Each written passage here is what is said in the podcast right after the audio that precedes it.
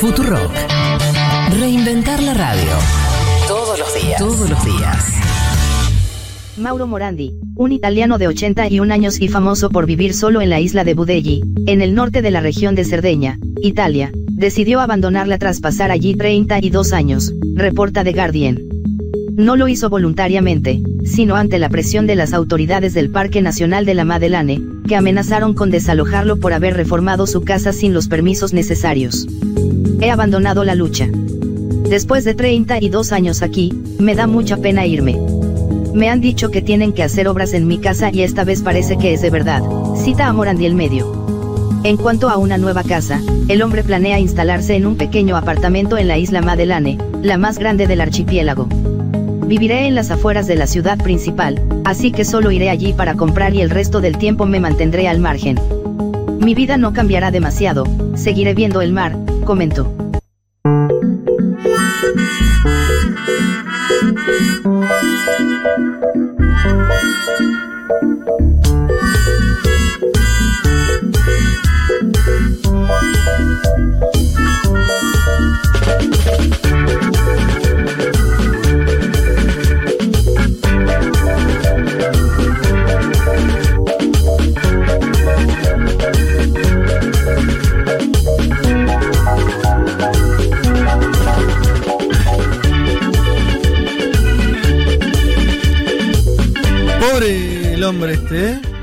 Qué, garrón que te.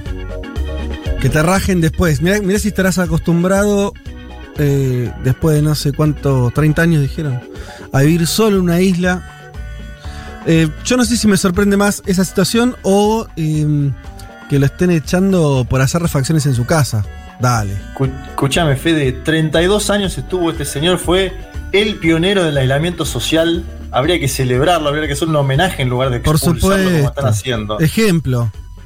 Es un ejemplo mundial, hizo 30 años antes lo que la humanidad hace ahora. Ahora, lo llevan a contagiar de COVID porque se tiene que mudar a un pueblo, ya sería el colmo, ¿no? Lo, no, si lo matan, es increíble. Es un asesinato eso lo que usted está describiendo, Vázquez, la posibilidad de que se contagie de COVID cuando él estaba solito en su isla, tranquilito. Ahora, hay que bancársela, ¿no? Más de 30 años completamente solo, porque uno en el imaginario, uno en el, en el imaginario dice, bueno, qué lindo vivir sola en una isla, pero te la regalo 30 años completamente solo. ¿Darían? eh, No, te volvés yo- loco. A los seis meses te, te enloqueces. Va, en mi caso, ¿no?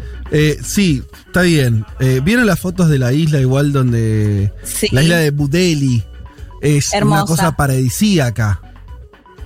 Eh, Pero viste que uno igual termina naturalizando. Estás en un lugar lindo y ya después como que lo naturalizas, no ves esa maravilla que tenés ahí al lado todos los días. No, está bien. No, claro, que además hay que, bueno, evidentemente a esta persona además no le gustaba mucho las, las personas. De- ¿De qué vivía igual este señor? ¿Tenemos el dato de que, de qué vivió durante 32 años? Es Porque la verdad me llama la atención. Es un ex profesor, eh, o sea, un docente.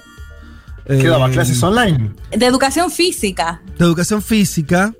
Viste que el docente, eh, perdón, los oyentes que se dedican a eso, pero los docentes de educación Oh, física oh, tienen Qué cierta, miedo, qué miedo. Tienen una tendencia, no sé, a ver, no serían las personas Más como que- más decilo, preocupadas por, no sé, es un trabajo, No, termina la frase. Ahora tenés que decirlo. Más preocupada por qué. son chantas, son chantas. ¡No! Bueno, un poco de chantas son. Podía ser mucho peor, ¿eh? ¿Por qué? Dentro del aval de opciones. De opciones que tenía, De, de todo lo que podía decir, podía ser peor. ¿Pero Eh, por qué? ¿Cómo por qué, Leti? Les gusta el deporte y se pueden dedicar a eso, es genial. Bueno, por eso, no, pero yo, pero, eh, un poco, ser un poco chanta de la vida no, no está mal, casi que está bien. Eh, pero yo me imagino, poniéndome la cabeza de- del amigo este Mauro Morandi, profesor de educación física, año 89, qué sé yo, no sé, por ahí no tenía muy claro qué hacer con la vida. Llega a este lugar increíble, che, acá no hay nadie. Y me quedo, se fue quedando, se fue quedando, se armó una casa, hay unas imágenes de las casas tan...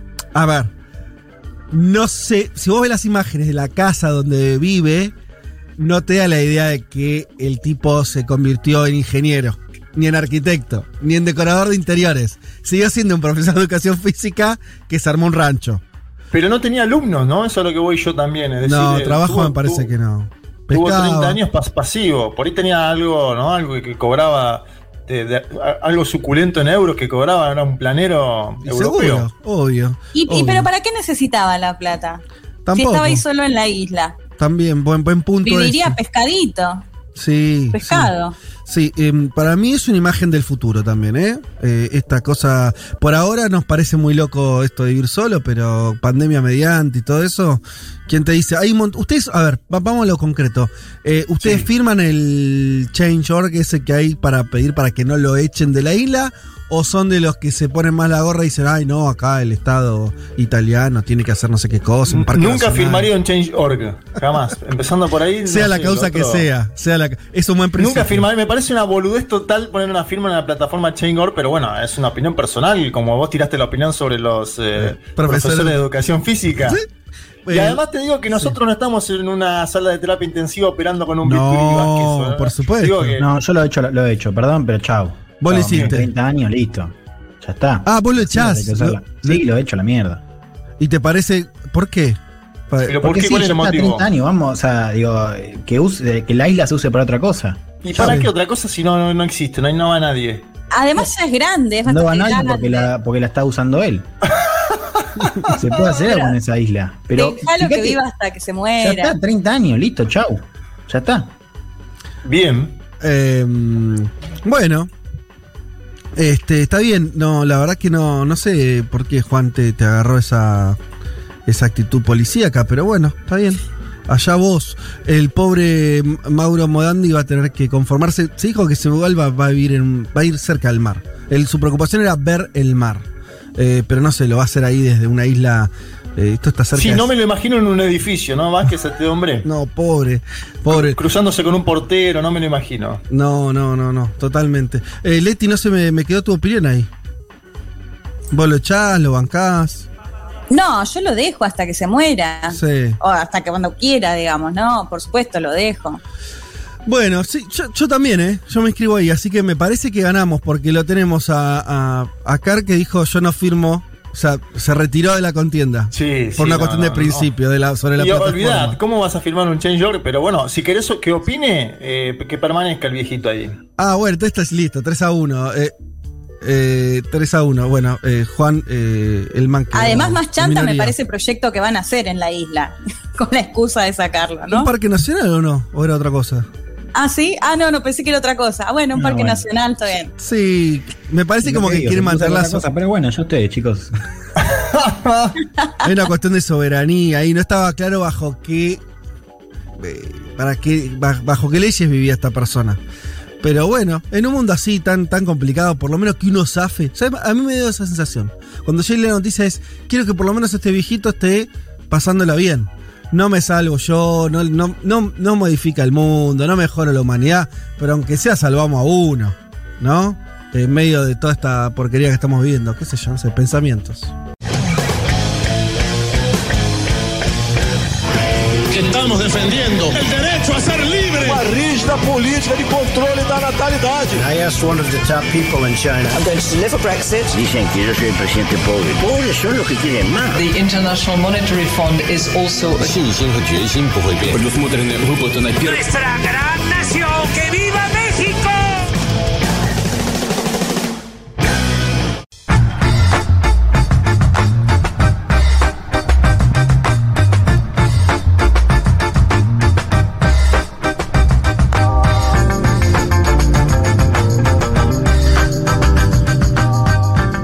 Domingo para todas y para todos. Domingo 2 de mayo del 2021. Avanza nomás este año. Antes que nada, y leyendo la fecha del día de hoy, tengo que mandarle saludos por el cumpleaños a Julia Mengolini. ¿eh? Le mandamos un besito de acá, supongo de parte de todo el equipo, de parte Sí, un gran abrazo del equipo a Julia. especialmente. Sumamos, sumamos, Sí, claro. le llegaron muchos obsequios por adelantado, nos había contado el día viernes. ¿Siguieron llegando ayer Vázquez esto? Eh, ayer, eh, ¿a la radio te referís? ¿Eh, ¿La No, no, radio? en general, digo, ¿viste? Bueno. ella pide, ella pidió, incluso nos decía a nosotros, che, hagan algo de un mundo de sensaciones. Quería tener regalos. Creo que si tú, tuvo varios regalos. Eh, ayer me tocó a mí hacerle un regalo. Fue temático. Le regalé cosas vinculadas a. Corea, porque ella, ustedes por ahí saben que, se fanatizó Ah. mucho con las series coreanas, con la, la- la producción audiovisual coreana. Entonces ayer eh, se me ocurrió eh, algo que no había bien. hecho nunca, que es comprar como una cena de comida coreana en un restaurante coreano del, del Bajo Flores. No fuimos al restaurante por razones de índole sanitaria, por supuesto, Sí, pero eh, nos mandaron una comida muy rica, muy especial. ¿eh? La recomiendo fuertemente. Eh, es como una. No se parece tanto a la comida china, pensé que era más parecida. Tiene, tiene mucha, no sé, eh, mucho picante, mucha, muchos sabores interesantes. La comida coreana y le regalé unos libros de literatura coreana, así como una, una temática. Ay, qué tierno, Ay, Fede. Vieron que sí. detrás de la coraza del odio a la educación física, a las monarquías, hay un, se esconde un hombre Por tierno. supuesto, amo, amo a mi mujer. Sí. Eh, bueno, así que feliz cumple para Julia eh, desde acá. Y tenemos un programa eh, intenso, eh, como es nuestra costumbre. Tres horas hasta las 3 de la tarde, donde vamos a estar hablando de todo un poco. ¿Por dónde arrancar? Me pregunto. Em, bueno, hay algunas. eh, digo esto porque tiene que ver con, con novedades de, de- las últimas horas. Seguramente muchos, muchos oyentes eh, vieron eh, imágenes al respecto, protestas en Colombia.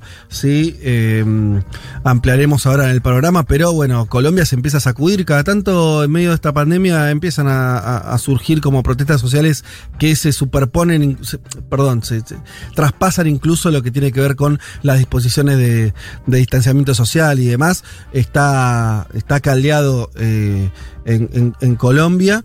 Eh, y también en- lo vamos a hablar en programa, pero quería adelantarlo, eh, lo que está ocurriendo en El Salvador, donde el amigo Nayib Bukele ahí eh, con un parlamento a favor des- destituyó a la Corte Suprema, a todos los miembros, así que hay cambios importantes, seguramente alguna cosa ahí para que discutiremos o que charlaremos sobre, sobre ese, entre comillas, avance sobre la justicia. Bueno, veremos de qué se trata un poco todo eso. Eh, y yendo a, lo que van a traer ustedes. eh, amigos, tenemos por un lado lo que de lo que nos vas a hablar vos, eh, Juanma, que tiene que ver con eh, la India, eh, que esta última semana volvió a batir récord de contagios, de muertes, en un país, o sea, siempre es grave que pase en cualquier país, pero en un país que tiene un millón, perdón, mil millones de personas, más de mil millones, mil, mil doscientas millones de personas aproximadamente, estamos hablando de un Casi problemita. 400 millones, sí, es una locura. Sí, entre mil, mil, 1300 y pico. A ver, fue noticia internacional, obviamente lo, lo sucedió en la India porque superó los 200.000 muertos por COVID-19, porque superó la marca, atención, de 400.000 contagios diarios, 400.000 contagios diarios, es el segundo país más poblado de este planeta, es la quinta economía mundial y aparte la aparición de la variante india preocupa a 19 países donde sí. ya está presente esta variante, varios de ellos de la Unión Europea. Vamos a tratar de preguntarnos cómo se llegó a esta situación, qué pasó entre enero y febrero y marzo y abril, los meses donde eh, se empieza a desencadenar esta segunda ola en la India, cómo influye el nacionalismo hindú en el debate político electoral de la India, porque en este mismo momento se están terminando de contar los votos en las elecciones en eh, cuatro estados en la India. Vamos a también contar un poco esa situación. Y esto también tiene que ver con el escenario de crecimiento de COVID y cómo le fue al primer ministro Narendra Modi en esas elecciones, porque se la jugaba, sobre todo en un estado particular, y no le terminó yendo del todo bien. De Bien. todo eso vamos a hablar hoy en la columna En un mundo de sensaciones. Y por otro lado tenemos eh, discurso de, de Biden eh, en el Congreso, que fue el man, ¿qué? El, el jueves, viernes, Miércoles. Mier, mier- bueno. este, el, el día miércoles yo creo que lo vi el jueves, por eso. Eh, y un discurso fuerte, ¿no? Donde eh, sigue avanzando en lo que es una agenda de reconstrucción económica muy importante, intervención del Estado. Eh, y discutíamos en el chat, veremos cuando, cuando lleguemos a este tema, por ahí tenemos la opción de, de charlar un poco de, eh, de si es el fin del neoliberalismo, por lo menos desde de parte de la gestión de la principal potencia y la potencia que además impulsó en su momento el neoliberalismo allá por los años, finales de los años 70, principios de los 80.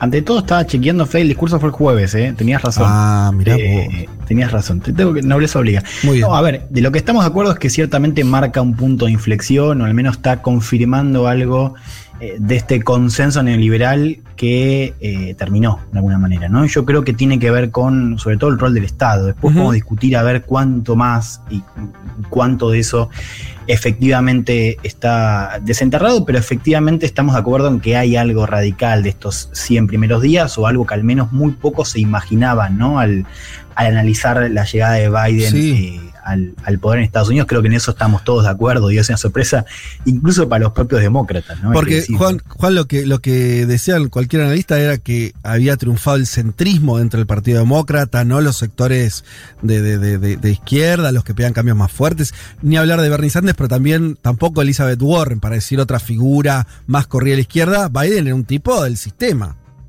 Bueno, totalmente. Y hoy nos vamos a meter también a ver en cuánto de esto, cuánto de la percepción de Biden como alguien que no iba a hacer Mm. mucho, ¿no? Cuánto de esto jugó a favor, si querés, eh, de estos primeros 100 días. Por supuesto, también marcados por el contexto de pandemia, ¿no? Una ventana de oportunidad también hay que decirlo. Mm. El factor de China, por supuesto, pero vamos a hablar de estos primeros 100 días de Biden celebrados en este discurso ante el Congreso, donde hizo un, balance de estas medidas. Sí. Eh, pocos presidentes no hicieron tanto en estos primeros 100 días en la historia eh, de eh, Estados Unidos. Bueno, vamos a discutir esto que vos eh, presentabas eh, hace un ratito. Eh, y bueno, vamos a ver cómo, cómo, cómo está encarando, cómo va a encarar, si querés, estos eh, 100 días siguientes eh, de su presidencia en Estados Unidos. Perfecto. Em, nos vamos, Leti, al perfil de hoy. Te trajiste un perfil Sí. tranqui, una figura, si querés, eh, del montón, muy, muy como sin, sin controversias, alguien tranquilo, ¿no? Sí, totalmente, pero te recuerdo que vos lo propusiste. No, pero ¿o basta no? hacer eso. No, no, no. No, pero no, además está, No se tire la está pelota, mal. chicos, no se tire está la mal pelota. eso, Leti. Es tu columna. ¿Cómo que yo te lo.? Ya me lo hiciste la otra vez. Vos lo propusiste, yo la tomé. eh, Pará, Leti, aparte eh, tenés un libro del señor, porque te vi en la foto del programa con un libro. Cuando, sí, sí, de cuando hace te, unos años, no fue cuando- para la columna. cuando te toque la biografía del alemán, no, no, no peles ningún libro, por favor. No, ¿eh? no, no, no. Eh, vamos a hablar de Joseph Stalin. Eh, a ver, un gran desafío, si decíamos que era un desafío hablar de la guerra de Vietnam, bueno, Mm. acá es doble el desafío porque no solo es una figura conocida, sino que además es muy polémica la figura, una mirada desde Occidente muy marcada acerca de que fue un dictador, un asesino de millones de personas. Vamos a intentar eh, indagar un poco en, en quiénes lo apoyaban también, porque claramente incluso quizás quienes también lo apoyan eh, en la actualidad. Así que la idea es hacer un poco un recorrido por su vida. También nos vamos a meter un poco en más en lo personal y familiar, porque tuvo una infancia bastante dura. eh, también, así que bueno, vamos a intentar analizar un poco quién fue Joseph Stalin. Bueno, eh, tenemos ese perfil y cierro contándoles que, que hay de nuevo viejo, esa sección donde intentamos pensar algunas cuestiones para, para adelante, para el mundo que viene. Vamos a estar hablando sobre las patentes. Eh, ustedes dirán, bueno, pero eh, eh, no parece muy adecuado para la sección, pero vamos a tratar de pensarlo también justamente para adelante, para si puede este, la, liberación de patentes inaugurar un nuevo mundo. Y vamos a, tratar de hacer un desafío más y pensar eso en relación a si hay alguna diferencia con Occidente y Oriente sobre la cuestión de lo original, la copia. Bueno, hay una, una cuestiones ahí eh, que, se tocan entre la coyuntura que estamos viviendo respecto del acceso o no a, a las vacunas eh, y, y algo un poco más este, de mediano largo plazo sobre esta, esta cuestión, sobre el valor que tiene, ¿no? Eh, lo original o, o- o, este, o la invención. ¿Cuánto de eso tiene que ser privado, tiene que ser colectivo? Bueno, tratar de pensar algunas cuestiones al respecto. De todo esto que le acabamos de decir y mucho más, se va a tratar el programa que tenemos para ustedes eh, hasta las 15 horas. Pero antes de arrancar con todo, escuchemos un poco de música, escuchemos, hablando de, de Biden en Estados Unidos, un norteamericano de esos que, este, eh, emblemáticos. Estamos hablando de el gran Bruce Springsteen haciendo Dancing in the Dark.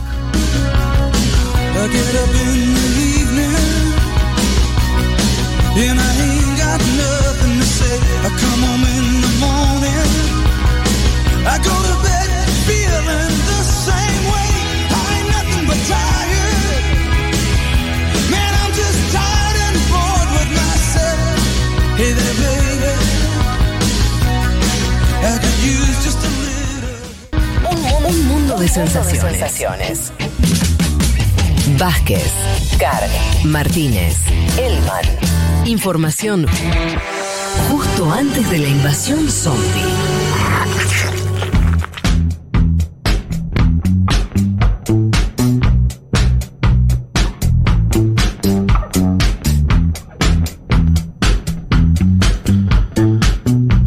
Nos hacen esto los oyentes? Tenemos a Gaby diciéndonos, escuchándolos con el sonido del mar de fondo desde Tulum, México, y una foto que otra que la del, la del loco solitario en la isla en Italia. Es de una hermosura inconmensurable lo que nos envía Gaby. Así que todo desde acá, todo nuestro rencor ¿eh? Eh, Uy, y desprecio por tu felicidad, Gaby. Em, gente que nos comenta sobre las patentes. eh, hablaremos de eso en un rato. Mm, Juan se pregunta si la sección se llama oficialmente ¿Qué hay de nuevo viejo? y se ríe. Por ahora sí, Juan. Eh, no, no sé si que no te gusta o qué, pero bueno, qué sé yo, encontramos eso. Em, no, Migi nos dice, volviendo de la feria de Tristán Narvaja, las, les escuchábamos. ¿Ya preparó Julia cumpleañera la receta del reality en casa? Eh, haciendo referencia a un reality de comida coreana que participó Julia, no. Eh, por suerte todavía no la, no la hizo en casa. Hay cosas que no hay que hacer en casa. ¿no? ¿Eh? Este, eh, hizo una sopa que no sé si salió tan, tan bien. pero yo, en un momento se va a animar. En un momento se va a animar. con un poco más de confianza. Eh, Johnny de Caballito nos dice: Fede, el fin del neoliberalismo, no me ilusiones. Bueno, justamente, yo eh, creo que hay algo de eso. ¿eh? Eh, vamos a, ir metiéndonos con lo que está pasando en Estados Unidos, no ahora solamente, sino nada, en lo- los próximos tiempos. Para mí hay algo de eso. Eso no significa que, el neoliberalismo se termine en todo el mundo, pero me parece que puede haber un cambio ahí bastante grueso. y Marcela nos dice: el gentilicio de India es indio, no hindú, claro, no sé.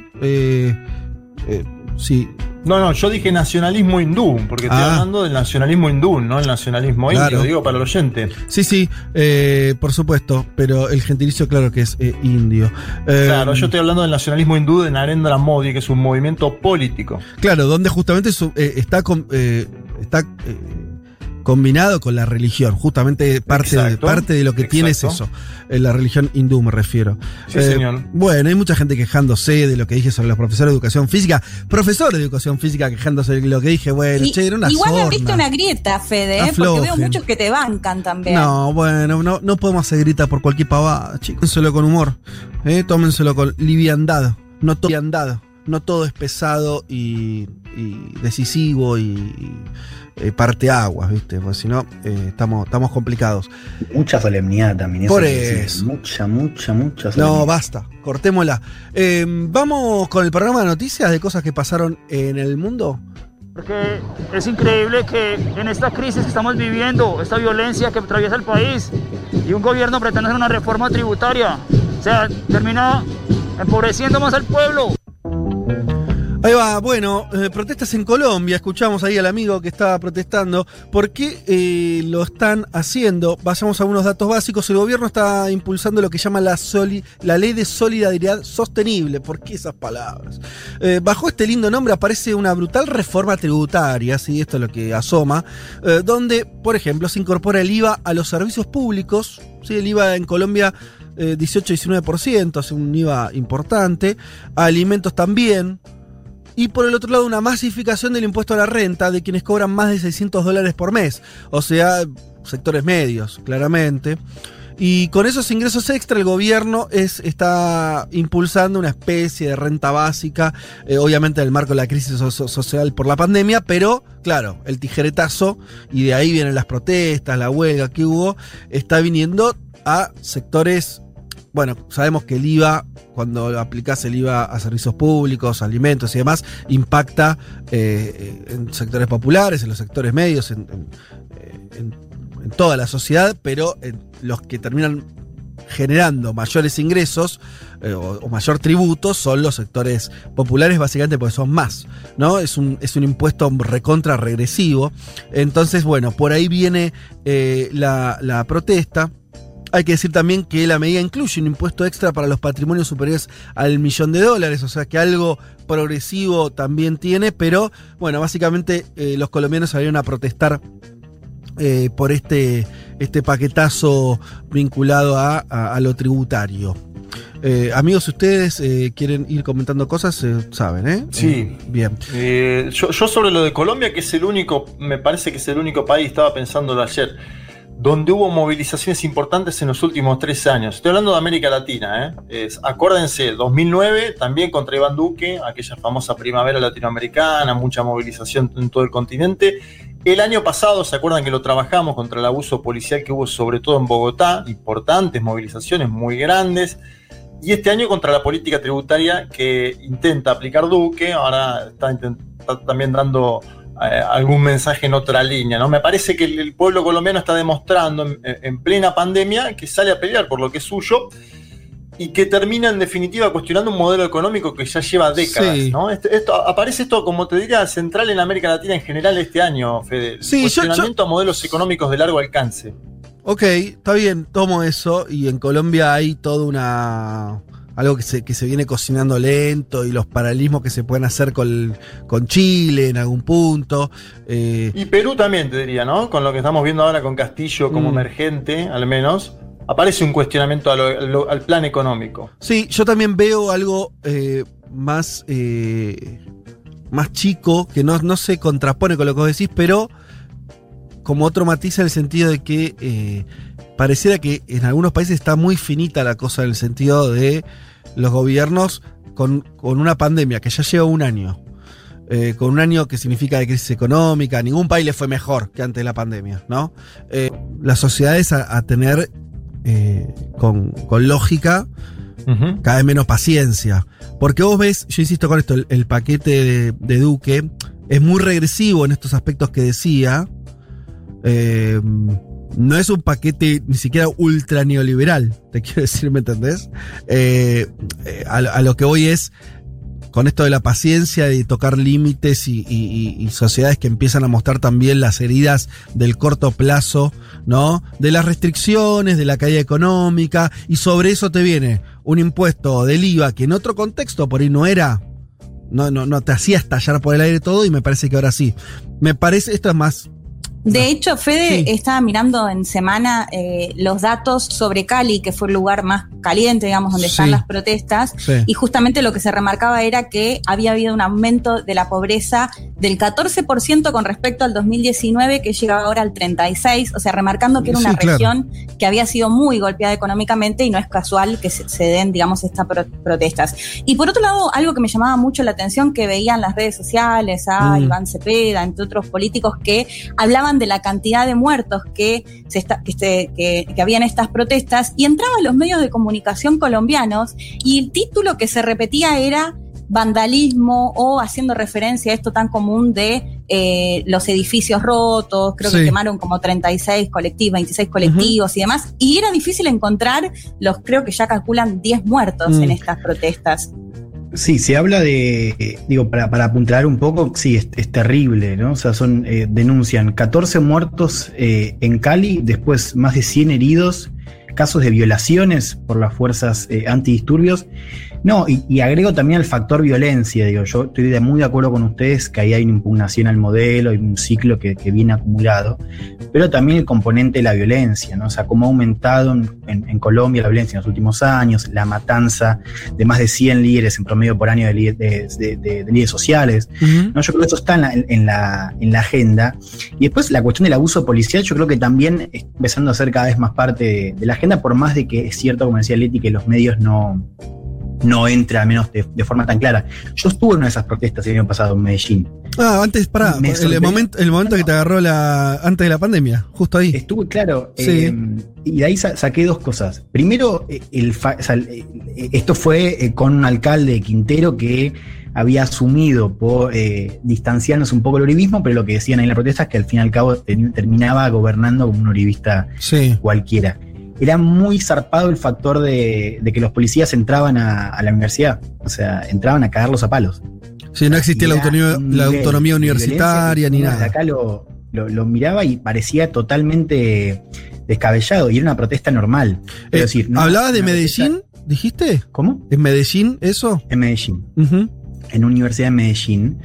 eh, eso me sorprendió. O sea, era una protesta que, que no se había desbordado, pero que sin embargo terminaba con heridos, terminaba con, o sea, con, con los pies yéndose por miedo a que los caen a palos y los agarren, ¿no? Y insisto, era una protesta eh, que no se desbordó, digo, pero eso Claro. es la norma, o sea, la- el abuso policial. Y después lo segundo que me, me había llamado mucho la atención hablando con pies que estaban protestando, era el fuerte componente antipolítico o de rechazo muy fuerte a todos los, a todos los, los, eh, los líderes, incluso de la izquierda. O sea, vos preguntabas por Claudia López y decían que era igual a todas, que Mm. incluso además justificaba eh, y había contribuido a la represión en protestas en Bogotá. Y algo similar pasaba con Petro, no, no, le imputaban, digamos, eh, ningún rol, eh, en parte porque Petro no, no gestiona, pero sí había como una desconfianza muy fuerte eh, hacia todo el sistema. Yo creo que esa bronca contenida y desconfianza hacia todo el arco político, por supuesto, digo, más contra Uribe o el uribismo, pero en general contra todo el arco, me parece que también es un componente a tener en cuenta. Sí, y la política en Colombia, mira, esto me lo decía, por ahí comete una infidencia, pero creo que no era un off eh, reservado, me lo decía María del Mar Ramón, eh, compañera de esta emisora, colombiana ella, hace muchos años que vive en Argentina, y charlando de política, de, la política en Argentina, en Colombia, me decía algo que, que me lo acuerdo y lo traigo acá, eh, que es que, hablando bien de la de los grados de politización en Argentina. Me decía, en Colombia, o te dedicas a la política o no te interesa la política. Extremando la, la, eh, el análisis, no estamos hablando de una charla informal, pero a lo que voy es esta imagen de eh, lo que vos decías, la separación también, ¿no? El rechazo de sectores juveniles, incluso protestando a cualquier sector político. Hay algo ahí de, lo que está roto, que no es que no pasa en Colombia, en muchísimos países. eh, eh, existe lo mismo, pero me parece que eh, nada, me parece interesante también ver eso y, y cómo, este, cómo continúa. Veremos entonces esta semana qué pasa con las protestas en Colombia y cómo se siguen desarrollando. Vamos Brasil. Tô meio escondido, né? Porque a orientação era pra não tirar a casa, mas vazou. Não tem vergonha, não. Eu, é, eu tornei, vou ser sincero, pô, eu como qualquer ser humano, eu quero viver, pô. E se a ciência e a medicina tá dizendo que é a vacina, né, Guedes? Quem sou eu para me contrapor? Estou envolvido pessoalmente, tentando convencer o nosso presidente, independente de todos os posicionamentos. E nós não podemos perder o presidente por um vírus desse. Bueno, no podemos perder un presidente con un virus. ¿Quién decía esto? Luis Eduardo Ramos, jefe de gabinete, eh, el ministro de la Casa Civil, sí, lo que sería un jefe de gabinete, eh, el general retirado Luis Eduardo Ramos, sobre la conveniencia de que Bolsonaro se vacune. ¿sí? Eh, esto además porque se supo que el propio ministro se vacunó, pero no se lo dijo a Bolsonaro. Bueno, esto es una cosa. eh, tenemos al, al presidente, el gran presidente negacionista de América Latina, eh, Jair Bolsonaro, que lo vemos todo el tiempo en las imágenes y fotos que se saca, que se acerca a, multitudes sin barbijo y todo eso, que dice no haberse vacunado. Digo, esto pues es muy difícil saber si eso es verdad o no. Eh, y tenemos al ministro de la Casa Civil diciendo, bueno, yo me vacuné, la verdad que Bolsonaro debería vacunarse porque no, no, no podemos permitir que eh, se muera un presidente por COVID, lo cual tiene cierta lógica, ¿no? O puede ser la gran Trump, que también se mostraba contrario a la vacuna y después nos enteramos que se vacunó antes de irse de la Casa Blanca. No, totalmente. Es que por eso yo digo, yo no sé si Bolsonaro se vacunó o no. Él dice no haberse vacunado, qué sé yo. Claro, quizás Este. hizo como su jefe de gabinete. Y, y, y. Pero bueno, ahí sigue, ¿no? Medio, este.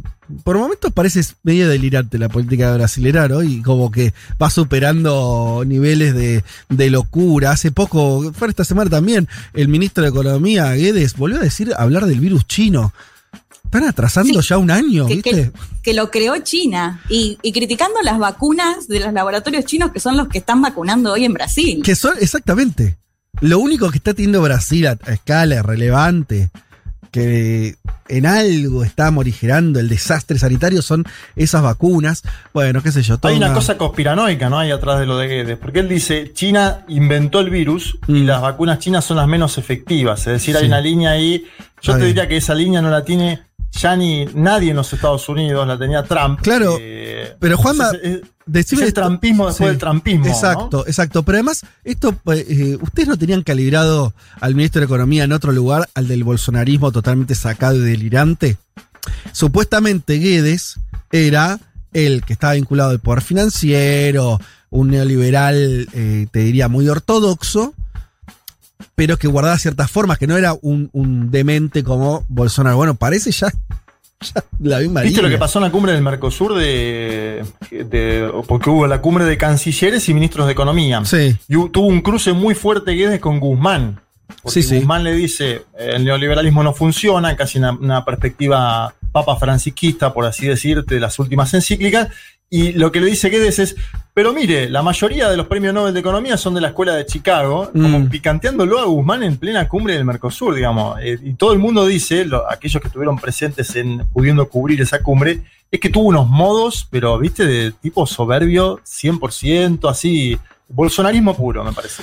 Y último dato, tremendo, te- cuando digo tremendo me quedo muy corto, eh, que es que entre enero y abril se conoció ahora este dato, al menos 433 eh, mujeres que, habían tenido embarazos en Brasil murieron como consecuencia del coronavirus, cuando los datos del año anterior fueron que el total de decesos en un año, en este mismo sentido, fueron de 546. Y solamente en enero y abril, de este año se llevó esa misma cifra. Esto te muestra también el descontrol de, la, de la pandemia en Brasil, la virulencia de la nueva cepa, los problemas para controlarlo sanitariamente, la deficiencia de la atención médica. Muy, muy eh, terrible. Y señalo esto porque, como todo, ¿no? Uno se, se va acostumbrando. Ahora vamos a hablar de India. Y Brasil bueno, como que se acepta. Y la verdad que seguimos teniendo ahí un país enorme, gigante, recontra clave para la Argentina y para el resto de los países de nuestra región, que está en una eh, muy complicada y donde vos ves a los dirigentes políticos eh, completamente desquiciados. Así que no, bueno, no deja de ser una mala noticia. Good news today as we move forward with a recovery for all of us. It's time to set a goal for a full reopening of New York City, and that goal is July 1st. We are ready to bring New York City back fully on July 1st. Bueno, muy bien. Escuchamos ahí al alcalde de Nueva York, Bill de Blasio, demócrata él, que decía algo que extraño, ¿no? Todavía como, como, no- como algo que un dirigente, que un político eh, pueda decir, que es, eh, vamos a reabrir completamente la ciudad. Ahora nomás, dentro de poquito, el primero de julio, puso como fecha para la apertura total de la ciudad de Nueva York. Recordemos, Nueva York fue de las ciudades que el año pasado lo, lo hemos contado mucho acá, que peor vivieron la pandemia, que tuvieron los picos de muerte, la saturación del sistema, eh, la- la- las historias de los neoyorquinos espantados por eh, las sirenas sonando a cualquier hora en las calles para ir a buscar a los que necesitaban oxígeno, hospitalización. Bien, todo eso pasó. Vacunación mediante, porque el dato es ese, obviamente. Estados Unidos está viendo las cifras eh, hoy temprano, estaba llegando ya al 50% de su población vacunada, estaba cercano a eso. Eh, población total con al menos una dosis, ¿no? Eh, en Estados Unidos se están vacunando ya todas la- la- la- las franjas etarias y en realidad el único problema que tiene ahora es que se enfrenta, algunos dicen al 20, otros hablan de un 30 incluso por ciento de la población que no quiere vacunarse todavía en Estados Unidos. Pero ya el acceso a la vacuna está completamente diría garantizado para todo, todo aquel que quiera vacunarse. Eh, en la, la ciudad de Nueva York, eh, como parte de este, de este proceso, entonces tuvo reaperturas eh, parciales, pero De Blasio anunció que dentro de muy poco, el primero eh, de julio, ya eh, abriría mm, todo lo que tiene que ver con. Piensa en Nueva York, ciudad turística por excelencia, restaurantes, etcétera. Bueno, todos los deportes, Broadway, ¿no? El teatro, bueno, todo eso ya estaría abierto siempre y cuando, ¿no? No surja la cuarta ola, la cepa de, no sé, eh, X lugar. Pero bueno, muy con mucha expectativa lo Te decía sumo- de Blasio. Te sumo una punta ahí, Fede. Eh, ante todo, o sea, es eh, todavía menores de 16 años no, no ha sido autorizado. O sea, es todas franjas eh, etarias, pero Correcto. a partir de los 16 años. Y en base a eso que decías recién, tema de Broadway, deporte, yo creo que ahora vamos a empezar a ver cómo.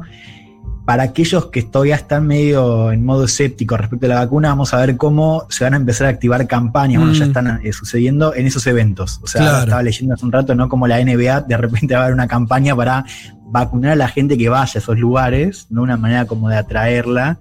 Si querés venir a ver el partido, vacunate. claro, si querés venir a ver un partido de básquet, tenés que vacunarte antes, básicamente. Sí, sí, también como una idea. Sí, eh, eh, no sé tanto de si, si de Se va a obligación, obligatorio. Pero, pero sí como de che, tenés unos minutos libres, vení a vacunarte. O sea, que ya está pasando, pero lo vamos a ver con, con más fuerza. O sea, cómo de repente esa apertura va a empezar también a jugar para atraer a quienes todavía no estén dudando de ser vacunados o no. Sí, eh, podés, estás pensando en los que están, que seguramente hay una franja importante, y vamos a ver qué hacen con los militantes antivacunas. Cuando digo militantes son por lo menos los que están eh, muy convencidos, ¿no? Eh, recordemos que en Estados Unidos todo eso fue muy fuerte. Eh, algunos países europeos también tienen ese problema, pero Europa vacunó tan poco que, bueno, tiene otros problemas. Pero Estados Unidos, que, que tiene una campaña de vacunación muy desplegada, muy exitosa, que le sobran vacunas, tanto le sobran vacunas que, que se dan el lujo de que de que el resto del mundo no las tenga, por ahora al menos, se las siguen guardando, pero digo, tiene un sobrante de vacunas. Veremos qué pasa con, con todo ese sector que no se quiere vacunar, pero es lo que vos decís, eh, va a ser interesante porque Nueva York va a ser una atracción de turismo, o sea, una de las cosas que decía de Blasio es lo que primero nos interesa, y esto es obvio, va a ser el turismo interno, porque no va a poder traer muchos turistas de afuera, todavía restricciones para los viajes internacionales, mil cosas. Pero el turismo interno, que se va a empezar a mover mucho dentro de Estados Unidos y que ya era el más importante eh, a la hora co- co- como ítem de turismo en Nueva York, el turismo de otros lugares de Estados Unidos, veremos qué pasa con esto que vos decías eh, en relación a, a completar una, una vacunación este, en, en sectores que, que hasta ahora no lo, no lo venían haciendo. Em, vamos a Europa. Pasamos ahora al siguiente punto. Bolivia y la detención de la expresidenta Janine Áñez y otros funcionarios. La señora Áñez y los demás detenidos por estas falsas acusaciones no deben permanecer ni un minuto más en una prisión. Ninguna injerencia política de ningún gobierno, ni de Bolivia ni de esta Cámara. Respeto al Estado de Derecho. Lo que pretenden es que haya democracia, transparencia y que se preserven los derechos humanos y el derecho internacional en el pueblo, en este caso de Bolivia. Bien, ahí estaba el Parlamento Europeo, sí, escuchábamos a algunos parlamentarios, eh, en una votación que hizo el Parlamento Europeo, donde básicamente eh, se condenó sí, la- lo que el Parlamento entiende como algún tipo de persecución política a la expresidenta de facto Janine Áñez. Ustedes saben que está detenida, que tiene car hemos hablado largo y tendido acá eh, sobre, sobre ese juicio que tiene que ver a entender que ella fue parte de eh, un esquema de, golpe de Estado primero y instauración de un gobierno no legítimo después. El Parlamento Europeo consideró que tenía que discutir el tema y bueno, salió aprobado con, voy a decir los votos porque es relevante, 396 votos a favor, 267 en contra y 28 abstenciones. Salió aprobado, muchos en contra. No muy dividido el Parlamento, obviamente se podrán imaginar de qué manera. Los sectores de ultraderecha, que ya tienen un peso relevante del Parlamento Europeo, más la derecha, votando a favor, los sectores progresistas e izquierda en general en contra. Eh, bien, así las cosas, eh, se mostró esa, esa, mm, este, esa votación. Eh, y bueno, obviamente se le responder el gobierno de Bolivia y demás. eh, más o menos previsible, ¿sí? Pero hablaron de presos políticos, hablaron de detención arbitraria, una serie de cuestiones bien pesadas. Hay una segunda propuesta del bloque de los verdes que lastimosamente no avanzó, que me parece que podía tener algún consenso. Obviamente es un tema que genera mucha discrepancia. Me parece que está bien esto que vos marcás, que fue muy corta la diferencia, ¿no? Esto, si, si- si es sobre Venezuela, vean los números porque son No, muy son otros. a estos. Sí. Son otros. Y además el texto de la ultraderecha o la derecha europea, que se termina consagrando, votando con esos casi 400 votos, dice que Áñez cumplió plenamente con su deber como vicepresidenta segunda del Senado al colmar el vacío presidencial. O sea, caracteriza Sí. la situación de noviembre de 2019 como un vacío Muy presidencial. Imagínate, imagínense si el Parlamento del Mercosur, por ejemplo, sale a hablar de los presos políticos, eh, sale calificando, mejor dicho, de presos políticos a los independentistas catalanes. ¿Qué pasaría? Mm. Digo, nosotros a veces nos acostumbramos a cosas que son tremendas, que es que un parlamento de, de- de otro organismo eh, caracterice una situación en países eh, democráticos, ahora sí de América Latina, así como así, ¿no? De forma tan directa. Total, total. Eh, sí, yo pensaba lo siguiente, me acordaba que tal vez eh, sea casi una obligación esto que hizo el Parlamento Europeo, teniendo en cuenta que su embajador, y esto lo hemos contado en este programa, hemos traído también el testimonio de una diputada eh, que estaba antes que Áñez en la asociación presidencial, ¿se acuerdan? Eh, ahora no me acuerdo el nombre de ella, pero eh, trajimos un testimonio bastante largo que hizo en la, televisión hace un- unas semanas, donde ella contaba de qué manera se dieron los sucesos que terminaron en, el cambio de gobierno, eh, y a partir de esos sucesos era muy difícil pensar que Áñez no había tenido nada que ver, por varias razones que ahora no vamos a poder reponer, pero entre ellas estaba el dato no menor de que León de la Torre Kreis, ex embajador de la Unión Europea en Bolivia, era el que armaba las reuniones entre políticos opositores al gobierno de Evo Morales, la, eh, los que estaban en la línea sucesoria, eh, Salvatierra, esta diputada que se me fue el nombre, eh, y, y demás, eh, para ver de qué manera eh, llenaban ese entre comillas vacío y que esas reuniones al final terminaron siendo reuniones donde las apretaron y dijeron, bueno, si ustedes este, no, no, no, no se apuran, eh, nosotros eh, igual hay un plan B y vamos a poner de presidenta a Áñez. Y eso estaba homologado por León de la Torre Kreis, embajador, eh, ya ex embajador en Bolivia por parte de la Unión Europea. Así que bueno, no me sorprende también el posicionamiento institucional, ¿no? Teniendo en cuenta ese, ese dato. Pero quiero hablarles de una última noticia antes de cerrar este programa, que también ocurrió en las últimas horas, que tiene que ver con El Salvador. No sé si ustedes, compañeros, estuvieron siguiendo el tema, eh, pero estamos hablando del presidente Nayib Bukele, o sea, par- no, vamos a hablar otra cosa, pero Nayib Bukele es el presidente de, El Salvador, ganó hace dos años, ganó, eh, es un outsider, eh, primero estuvo en, en un, eh, en un partido de izquierda, que era el, el partido preponderante durante bastante tiempo en El Salvador. Finalmente se desafilia, arma un partido el más personalista y gana las elecciones y rompe el status quo político donde se alternaba el FMLN y el partido Arena de derecha. ¿sí? Eh, desde ese momento empezó a tener grados de aprobación muy importantes, elecciones legislativas este año donde arrasa su partido y logra no ya la mayoría, un partido que era inexistente hace cuatro años, tres años, no solamente gana la mayoría, sino la mayoría calificada, que le permite hacer cambios muy profundos. Y lo primero que hace esa nueva asamblea, ese nuevo congreso que responde a Bukele es cambiar a la Corte Suprema. Y obviamente ahí se desata la cuestión de si esto es un abuso de poder, si es un autoritario, si sigue habiendo democracia, expresiones también de otros políticos. Eh, no sé cómo le vieron ustedes, amigos. No, pasó lo que, lo que muchos pensábamos que iba a pasar, digamos. Ajá. O sea, una vez que la asamblea eh, asumía, que fue esta semana, eh, Bukele avanza como de alguna manera había, ya venía diciendo que, que iba a pasar. Sí, no era una Tiene sorpresa. varios frentes, ¿no? Eh, uno es el frente de la justicia, que bueno, ahora queda, o sea, ya desde que asume Bukele, ya tuvo varios roces con eh, la Corte Suprema. Lo que había dicho antes de las elecciones era que iba a esperar a tener una, un una mejor posición en el Congreso. Bueno, finalmente lo termina, lo termina haciendo. Yo lo que me pregunto es, bueno, ¿qué viene después? Sí. O sea, porque hoy Bukele es casi la única figura política de- del, del país que tiene un mandato legítimo. Mira, eh, de- digamos los números porque son bien impresionantes. El FMLN, por ejemplo, que eh, tuvo la presidencia dur- durante mucho tiempo, es el- la, la guerrilla que alcanzó la paz en El Salvador eh, en los 90 y se transformó en el gran partido de izquierda. Hoy está con, en la última elección tuvo seis puntos.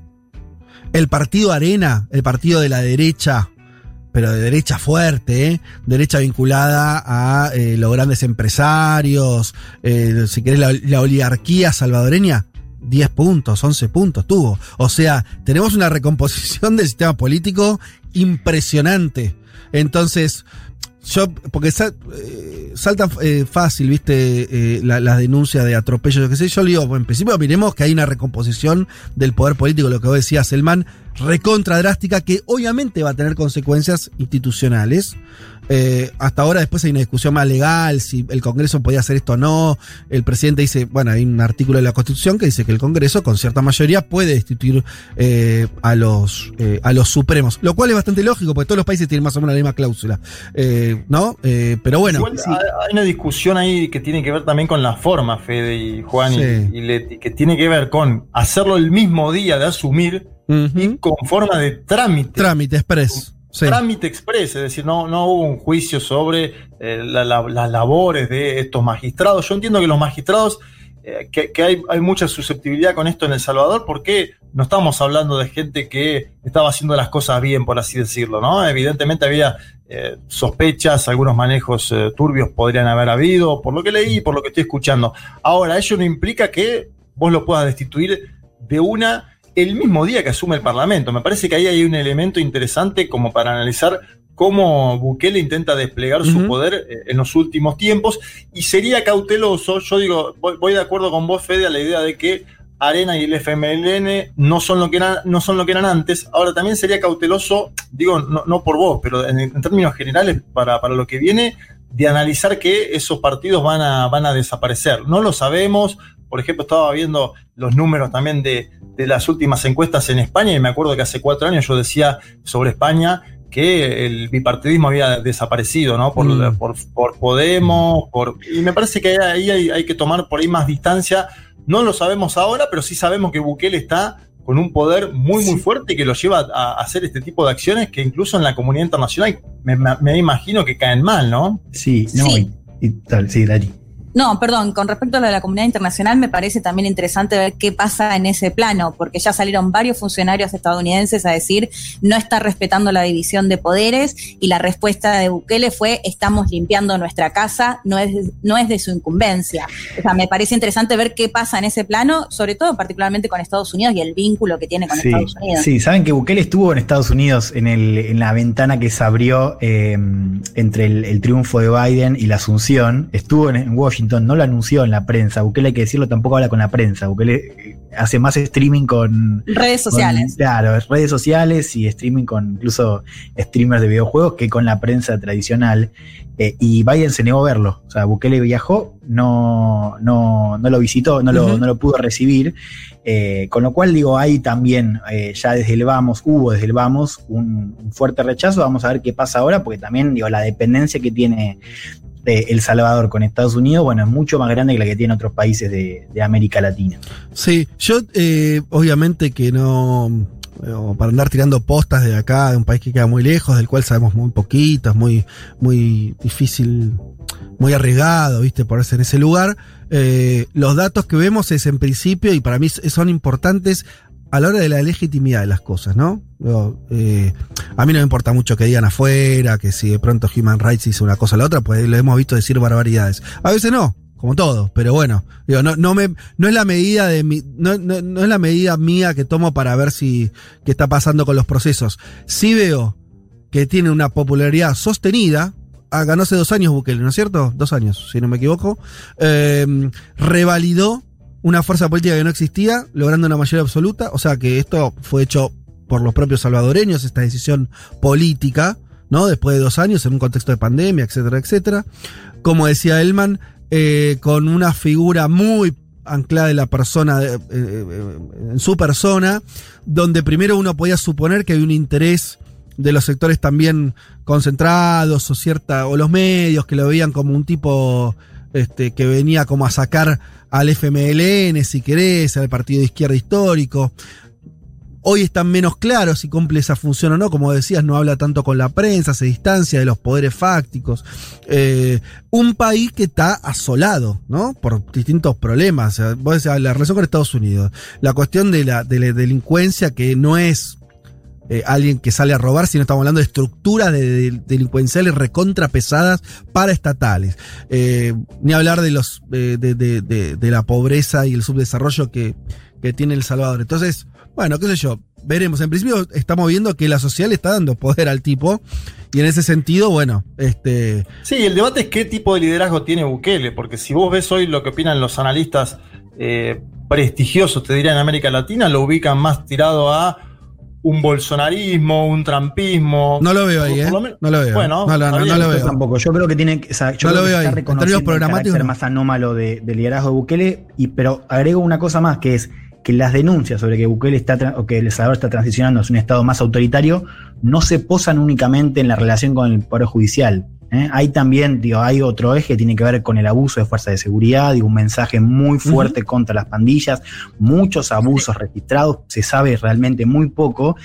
Y algo que, que también recorrió la campaña, y lo que se decía, de hecho lo reportó un medio muy interesante para seguir esto que se llama El Faro, es que Bukele hizo un acuerdo con las pandillas para justamente reducir muchísimo los niveles de violencia y sobre todo de la tasa de homicidios.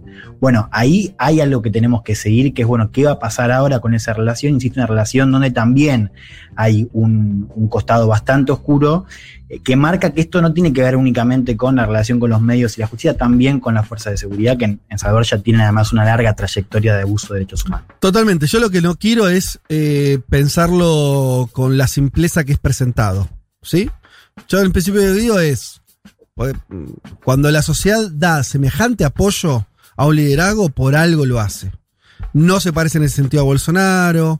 Eh, me parece que es más. Pero más- cómo no si Bolsonaro quería avanzar sobre la Corte Suprema y quería No, tener liderazgo en la, en, el- en la Cámara de Diputados. No lo pudo No, tener pero- por el, pero pará, el pará, sistema de partido que tiene Brasil. No, pero que querer cambiar la Corte Suprema no, no te convierte en Bolsonaro. Digo, Néstor Kirchner también. Digo, qué sé yo. No, eso no me, no me parece que sea. Me parece que, que es solamente un, ef- un- un- una cara del Yo te asunto. digo, Néstor, Néstor Kirchner bajó cuadros de la ESMA, nunca militarizó el Congreso, como hizo este señor Bukele el año pasado. Pero cuando quería votar esta elección, aprovechando un aumento de su popularidad y llevándose puesta a la oposición. Yo veo ahí que, o sea, bueno, acá discutiremos en el futuro, porque esto tampoco lo sabemos ahora. A mí me parece que está intentando avanzar en toda la línea sobre los tres poderes.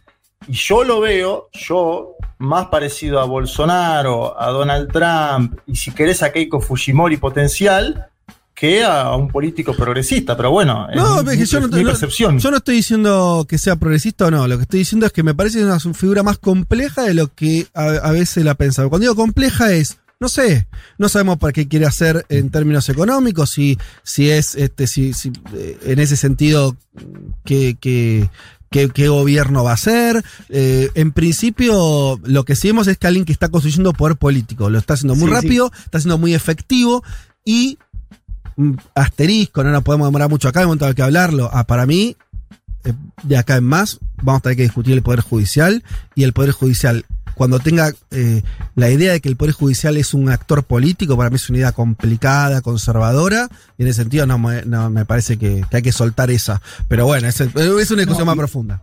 Un- Una, una síntesis bien breve que digo, se puede reconocer el carácter anómalo del liderazgo de Bukele, yo creo que efectivamente lo tiene, y aún así preocuparse, advertir e informar sobre los abusos en El Salvador que está cometiendo el gobierno, que son tangibles y que pueden ser aún más, digo, no, no es excluyente. No, seguro. Igual yo no, no, lo, de la- lo- no me queda claro que esto que vemos ahora es un avance sobre la democracia cuando hay un Congreso con mayoría absoluta, cumpliendo ciertas. Está bien todo lo que dijimos, express, rápido, lo que sea. En eso hay una decisión política también de hacerlo de esa manera. Pero, eh, bueno, qué sé yo. eh, nada. eh, lo, está haciendo conforme a su poder político, ¿sí? Distinto a lo que hizo, en eso tenés razón, Juanma, cuando hizo ese gesto horrible de, entrar con, con- con la policía al Congreso y hacer esa demostración así medio de, medio de poder, este.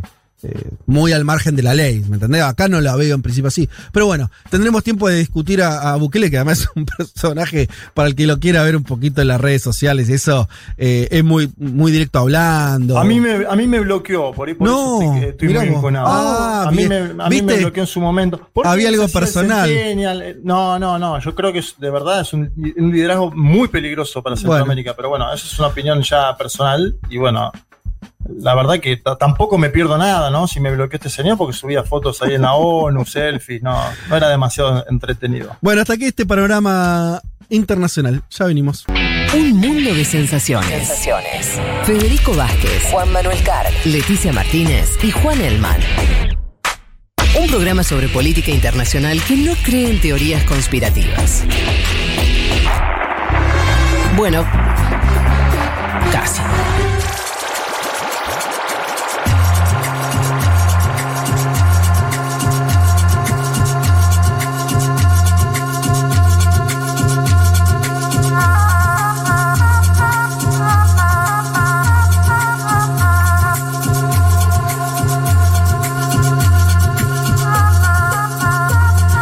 Colapso sanitario, migración interna, elecciones regionales y cuestionamiento al gobierno del compañero Modi. De todo eso eh, está compuesta la columna de Juan Manuel sobre la India. ¿Cómo se puso ese, país? eh? Tan tranquilo que estaba el año pasado, cuando todos estaban complicados, ahí estaban. Me acuerdo incluso. ¿Te acordás una foto? Va, me acuerdo de la foto en realidad. eh, nada más que fue una foto de eh, una pere- pere- peregrinación que hubo porque el gobierno indio en su momento había hecho un, alguna especie de, de confinamiento que provocó que la gente tenga que volver a sus lugares de origen y eso había hecho que se desplacen cientos de miles de personas, muchas veces, muchas de ellas caminando en autopistas. Era una imagen rarísima, ¿viste? De un país bastante eh, eh, extraño en ese sentido, con eh, esto, tan, de tan populoso, ¿no? Eh, entonces se veían imágenes así como de, movimientos humanos, de mareas humanas impresionantes, en un contexto donde no había tantos contagios o no estaba explotada la situación, pero ya aprendimos que el coronavirus, no sé, ejemplo de un país que nada que ver con India como es Uruguay, la pasó muy bien el año pasado y hoy tiene el, el sistema eh, sanitario colapsado. Eh, hoy la India le toca pasarla mal. La pasa mal la India. Primero digo que Narendra Modi, que es el actual primer ministro, lo es desde hace ya tiempo. En mayo del año 2019, hace poco, y empiezo por acá porque después vamos a hablar del tema de la legitimidad de los gobernantes y el COVID, que creo que es un gran tema central de acá al futuro. En mayo del 19, Narendra Modi consigue una victoria contundente, la segunda, y por primera vez su partido consigue mayoría absoluta en la India desde el año 1984. ¿no? Mm. Estoy hablando de el Bharatiya Janata Party, BJP, desde ahora le voy a decir el oficialista BJP, ganó con una campaña enfocada en el nacionalismo y la tradición. Obviamente en el 2020, como vos bien marcaba, Fede, como a todos los países de este planeta, la pandemia golpea en términos sanitarios, pero también económicos a la India. Acordémonos que la India es un país que viene creciendo, o al menos antes de la pandemia, venía creciendo entre 4 y 8 puntos promedio anual, ¿no? Eh, es del, bloque de países emergentes que más crecía, que hacía mover a la economía mundial, un país junto a, China, por ejemplo, y el año pasado cae 10 puntos la economía india. ¿Y cómo se llega a la situación actual eh, que está en la portada hoy de los principales medios de comunicación a escala mundial? Bueno, a inicios de este año, a inicios del 2021, India tenía 9.000 casos diarios y un promedio de 80 muertos cada 24 horas. En ese momento eh, no se aumenta la capacidad hospitalaria, algo que sucedió en muchos países de, de este planeta. Una capacidad hospitalaria que hay que decirlo ya de por sí es deficitaria en la Mm. India, ¿no? Y India comienza la vacunación. Pero atención, gran parte de las vacunas produ- producidas en la India se empiezan también a utilizar para el mecanismo COVAX, ¿no? Es decir, para la exportación. De hecho, acuérdense que la Covishield que llega a nuestro país es de Oxford AstraZeneca, pero es producida en la India. Y empieza una gran flexibilización de la cuarentena, ¿no? Del confinamiento. Y además un- un- una especie de gran optimismo de parte de las autoridades. Modi en febrero dijo, somos la farmacia del mundo, Sí. cuando tenía, cuando tenía apenas el 1% de la población inoculada, lo dijo en febrero, y el ministro de Salud, Harsh Vardhan, dijo en marzo, hace apenas dos meses, estamos en el final de la pandemia. ¿no? ¡Wow! Este tipo de declaraciones, Fede, ilustran, creo que la, la poca previsión a mediano y corto plazo que tenía el gobierno de la India, porque hasta, hasta marzo entonces no creyeron lo que en abril iba a suceder. Y también habla mucho de esto de la segunda ola, ¿no? Sí. Que esta segunda ola se da de forma muy dinámica en, todos los lugares del mundo. Es un aceleramiento de contagios, bueno, un tsunami, como lo dijo en su momento el gobernador de la provincia de Buenos Aires, Axel Kicillof. ¿Y qué pasó entonces a partir de ese optimismo inicial que hubo este año? Bueno, se permitieron grandes celebraciones. Eh, el foco está puesto en una celebración particular, un festival hindú llamado Kumbh ¿no? Una festividad que junta a millones de peregrinos en una ciudad que está a 200 kilómetros al norte de Nueva Delhi, estoy hablando de Haridwar. Ahí está el Ganges. En el Ganges los peregrinos se bañan para dejar atrás los pecados. Sí. El problema es que fueron millones al Ganges a dejar atrás los pecados y además se decía que con eso también se pasaba eh, el tema de la, de la pandemia, ¿no? Juanma, Eh, además es, sí. un, es una celebración que se hace cada 12 años. Es decir, No, que no, ninguno no quiso dejarla pasar, digamos, ¿no? Exacto, es una celebración que tiene que ver con, eh, bueno, una cuestión muy estructural de dónde cae tal planeta y, y tal, exacto, como dice Leti. Eh, y ojo, porque en el medio de todo esto está el contexto electoral. Eh, no sé si pudieron ver un tuit de Narendra Modi el día jueves que decía textual, llamo a la población a votar y contribuir a la fiesta de la democracia. O sea, mientras lo- lo- lo- los flashes del mundo mostraban esas imágenes de crematorios a cielo abierto, Narendra Modi estaba también enfocado, obviamente está enfocado en la situación sanitaria, es el primer ministro, lo tiene que hacer, pero está enfocado en, en unas elecciones que hubo. eh, y él mismo, semanas atrás, protagonizó un acto electoral impresionante, pude ver imágenes, justamente en Bengala Occidental, uno de los estados que votó, ¿no? Eh, si bien el, evento este fue al aire libre, no había distancia alguna entre los participantes. eh, y me parece que también lo de las elecciones abre un punto interesante, que lo mencionaba un poco antes, que es que Modi jugó sus fichas a un triunfo de su partido, el BJP, en Bengala Occidental, un lugar que no controla. Por las últimas noticias, no está logrando el triunfo, es decir, él se jugó en la campaña de lleno a lograr un triunfo en Bengala Occidental, por las últimas noticias no está logrando.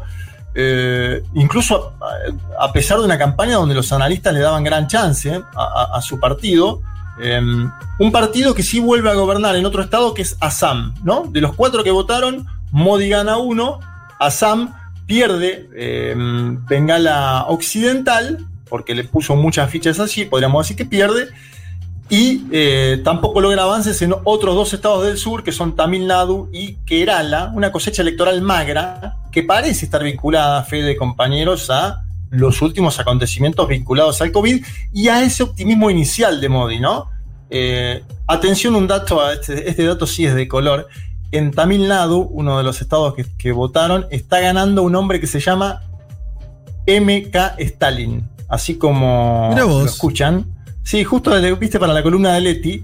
eh, cuando mañana escuchen o vean títulos Ganó Stalin en la India, va a ser por el triunfo de este señor que se llama Mutu, Mutubel Karunadini Stalin y que ha ganado en Tamil Nadu. ¿Y es Bueno, comunista no?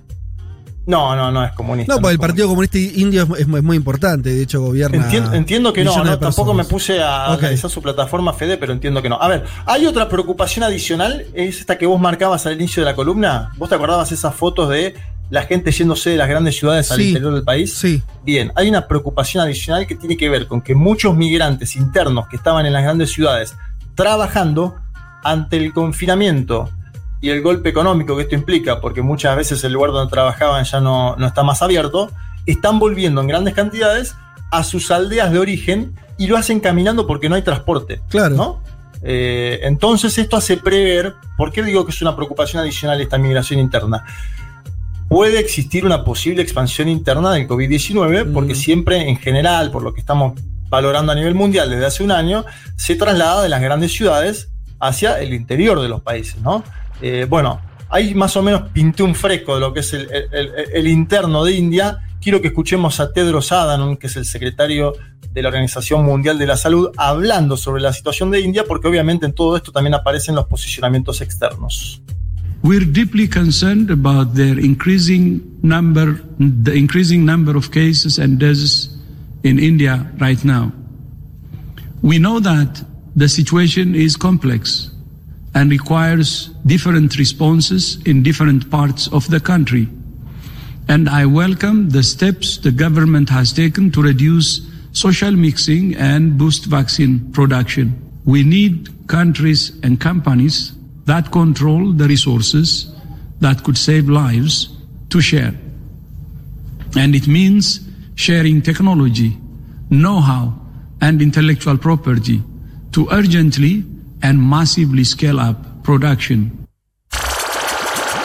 Bien, ahí pasaba Modi. Estamos preocupados por el incremento del número de casos y de muertes en la India en este momento. Sabemos que la situación es compleja, que necesita diferentes soluciones en diferentes partes del país y apoyo los pasos que el gobierno ha dado para limitar los encuentros sociales y mejorar la producción de las vacunas. Escuchen lo otro que dijo el secretario de la Organización Mundial de la Salud, Tedros Adhanom, dijo, necesitamos que los países que tengan elementos para ayudar a salvar vidas, que lo hagan, que los compartan. Y eso significa compartir la tecnología, el conocimiento y la propiedad intelectual para escalar ur- urgentemente en la producción de las vacunas. La OMS además advirtió sobre el aumento de contagiosidad de la variante de la India, algo que se está probando, no se sabe si es más contagiosa, pero al menos en la India estamos viendo una efervescencia ¿no? y una multiplicación de casos.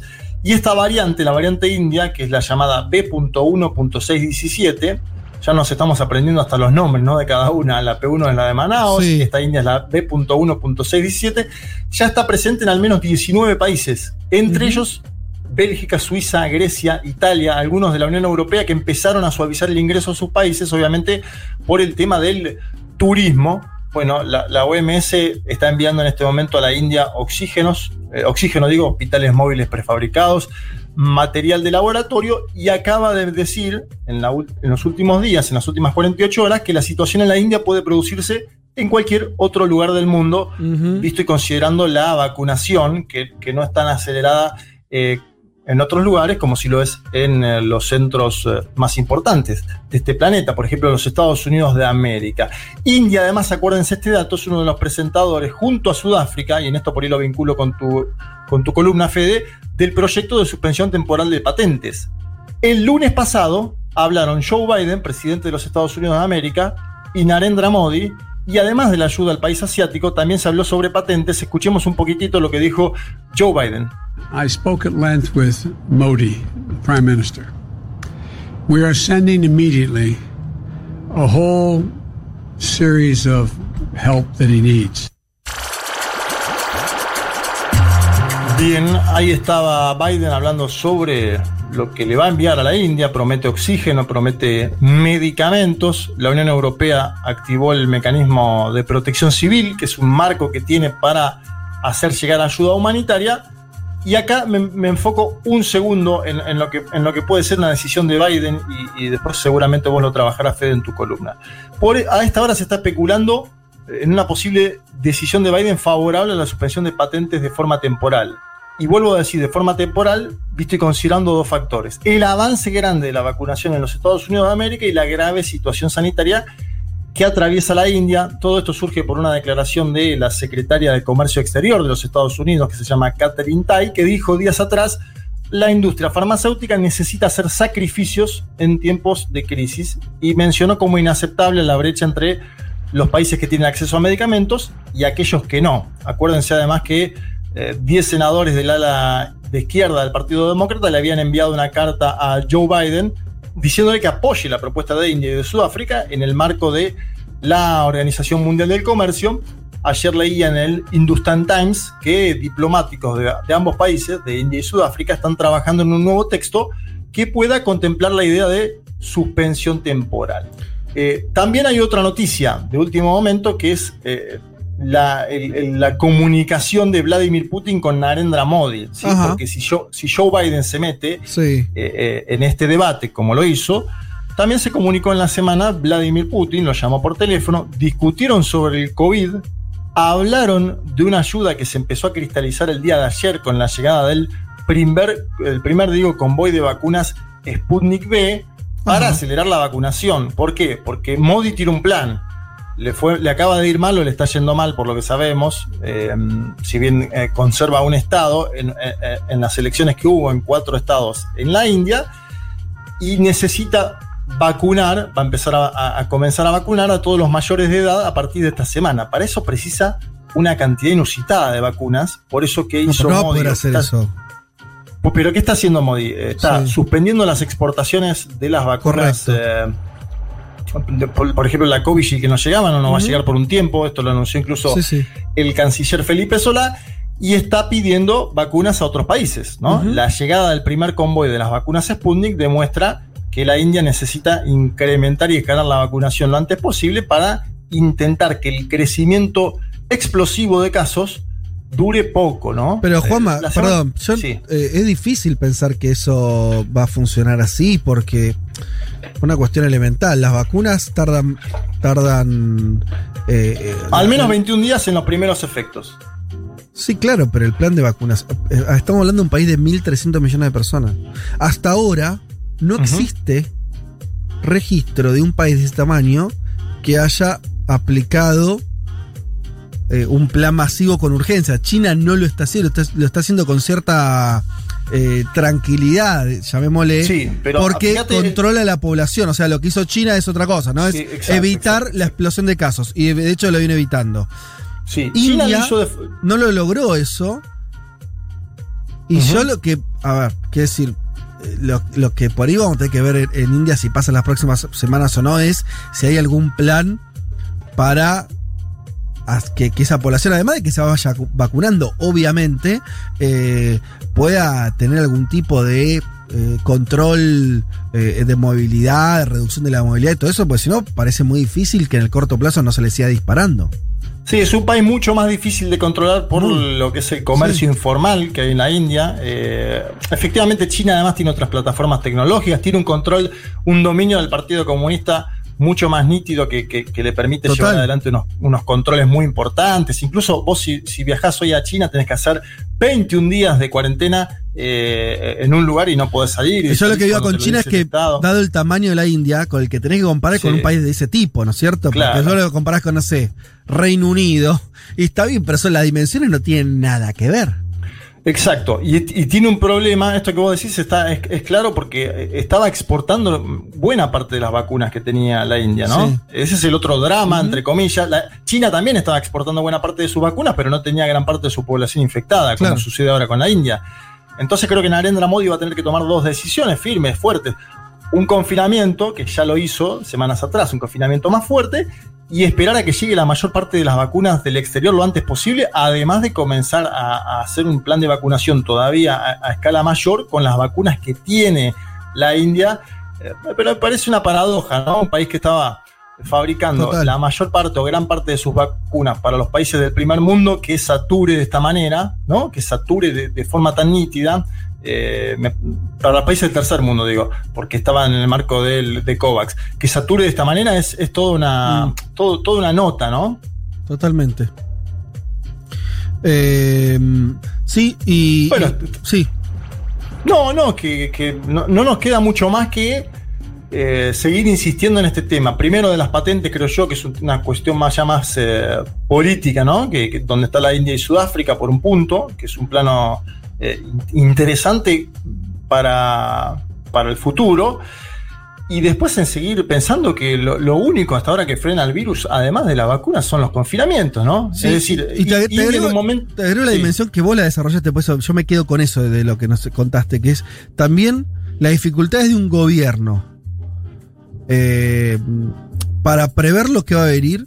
O sea, ¿no? Como que te toma de sorpresa Total. el virus, como Total. haciéndole. Vos nos hablabas de las declaraciones. Está bien, vos ahora con el diario de Luna decís, bueno, totalmente imprudentes. Está bien, pero. eh, eh, Pero pensaron que había pasado, de verdad. Claro, claro. Que, que- que bueno, que tenía la situación controlada y de pronto, de un mes para el otro, la situación se le descontrola. Y yo insisto, estamos viendo esto por primera vez en un país súper poblado. Ujú. Eh, yo diría los otros ejemplos, ¿no? Tenés a China, que por ahora no parece. Igual hay que ver, por ahí la agarra China la, quinta ola. Y, bueno, pero donde parece que funciona un control social que le viene bien en la pandemia, tenemos el caso de Rusia también, que no vacunó de forma muy plena todavía su población, pero que los casos no parecen haber tenido todavía el estallido, pero habrá que ver. Eh, y después tenés Estados Unidos, el otro país también con una población de otra dimensión, pero ya más importante, pero que sí vacunó eh, que, a gran parte de su población. Entonces, como, como formas de, ver lo que está ocurriendo, me parece eh, impactante y hay que ver también cuando se habla de África, de, de países, bueno, el resto del sudeste asiático, también donde cerca de la India hay muchos países muy poblados, que hasta ahora tampoco sufrieron eh, muy fuerte la, la pandemia, pero habrá que ver si esto no termina de impactar. Pakistán, digo, toda la zona ¿no? Eh, cercana a la India deben estar con los semáforos, por lo menos en amarillo, esperando. Sí, y hay que ver qué hace Joe Biden, ¿no? Porque India a veces funciona como contraparte de China en Asia, ¿no? Mm. Eh, en esta idea de Sí. pensar la geopolítica a nivel mundial y que esté explotando los casos en, en India mientras China esté controlando la pandemia, también es, es toda una noticia a nivel internacional. Por eso creo que Joe Biden de alguna forma se va a intentar involucrar, además que tiene un, un buen vínculo, un buen diálogo con Narendra Modi, el primer ministro. Pero bueno, la pandemia golpea y lo está golpeando incluso políticamente a Modi. Si vemos las elecciones que sucedieron, lo está golpeando políticamente a Narendra Sí. Modi. está castigando. Bueno, veremos qué ocurre en este gran país eh, que es la India. Tres horas recorriendo todos los rincones del planeta. Todos los rincones del planeta. Vázquez, Elman, Martínez, Carg. Un mundo de sensaciones.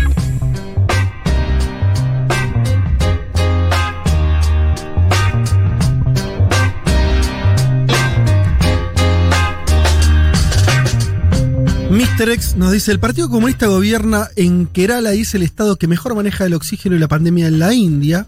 Eh, sí. Acaba yo- de ganar Kerala nuevamente la izquierda india. Sí, eh, yo sabía que tenía un bastión eh, y Pero, entiendo pero que es no, esta. a- agrego que no es Tamil Nadu, que es el otro estado donde yo dije que está ganando el señor MK Stalin. Es decir, hay un MK Stalin que va a gobernar en Tamil Nadu y en Kerala va a seguir la izquierda. Eh, bien. Eh, algunos que quieren que comentemos de África. El año pasado Leti hizo un paneo espectacular remarcando las particularidades del continente. Bueno, uno de, las uno de los problemas de África es que uno desde acá dice, hablemos de África. África hay 50 países. Eh, entonces, eh, la verdad que no hay forma de hablar de África. Eh, lo que hay que hacer es hablar de algunos países, ir, ir- conversando. No es lo mismo Egipto que Sudáfrica, que el Chad, que Mozambique, ¿sí? Así que. Pero bueno, sí, la verdad que siempre uno está en deuda con, con esa región. Em, Fabi nos dice, crecimiento económico no implica la distribución de la riqueza, que es siempre una decisión política, de acuerdo, no sé a qué, a qué le contesta, pero estamos de acuerdo. Em, No, que dijimos que la India crecía entre 4 y 8% y que era una locomotora mundial. Ah, bueno, sí, sí, en términos de distribución es, es otra cosa, es una sociedad. Igualmente el año pasado ha caído fuertemente y no así China, por eso yo marcaba lo de la competencia dentro de Asia y la geopolítica, ¿no? China creció y la India cayó 10 puntos.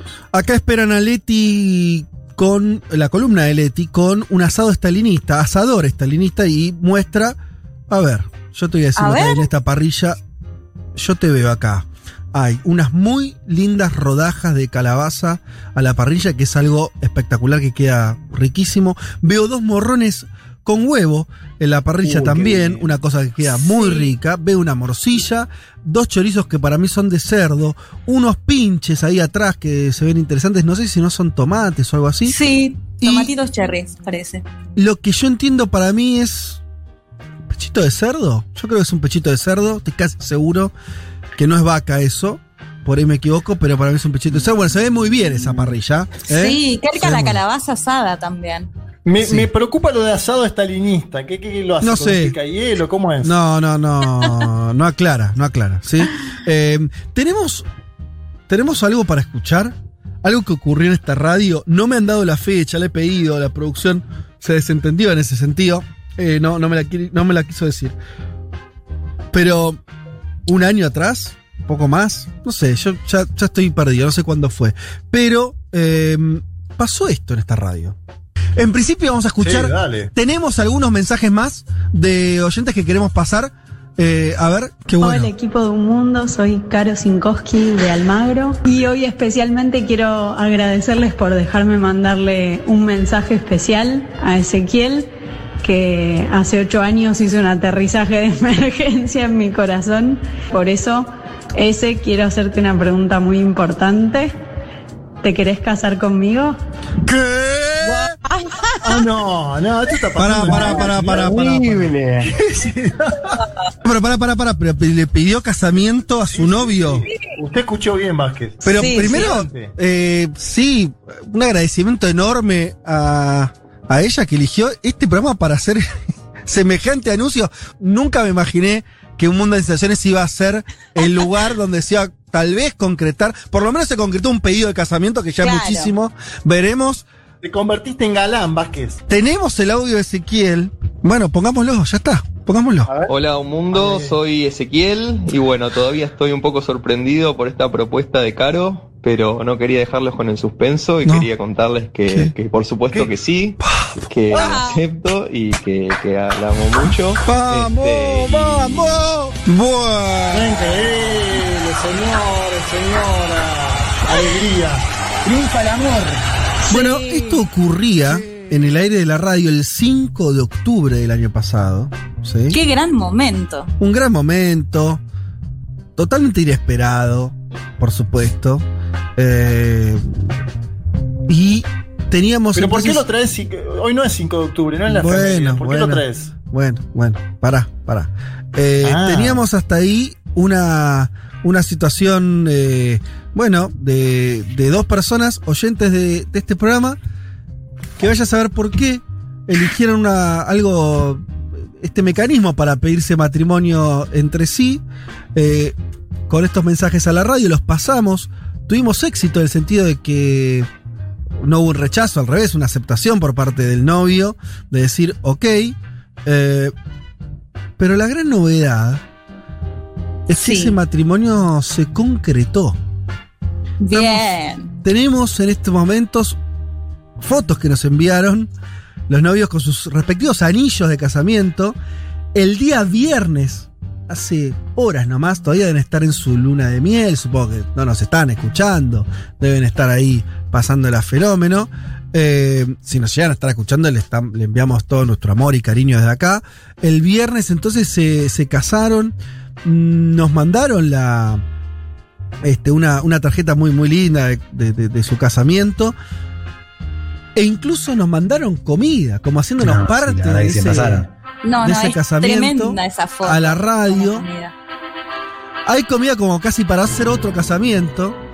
Eh, hoy en la radio son muy poquitos. Tenemos que decir que tanto Leti como Juan como Juanma la están mirando por el Zoom, la comida. Yo estoy a 5 cuadras, amigo, ¿eh? no me hagas ir.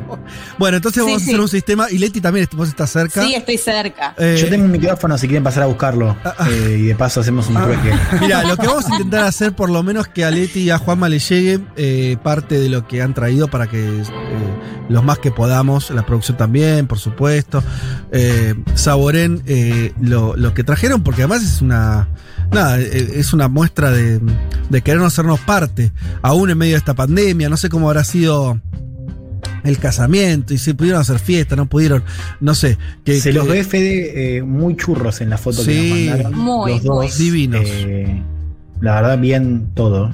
Muy, muy churros. Sí, además ellos, o sea, él, y ella muy agradecidos a nosotros y en realidad nosotros estamos muy agradecidos a ellos porque después nos contaron, ¿no? Que eligieron un mundo porque era el programa que escuchaban todos los domingos juntos y bueno, le había parecido a Caro una buena idea hacerle esa propuesta. Así que nosotros más que, que orgullosos que nos hayan elegido para semejante propuesta. Caro y Ezequiel, de, de esa pareja estamos hablando, oyentes de este programa, les mandamos un saludo enorme, que la estén pasando eh, fenómeno en su...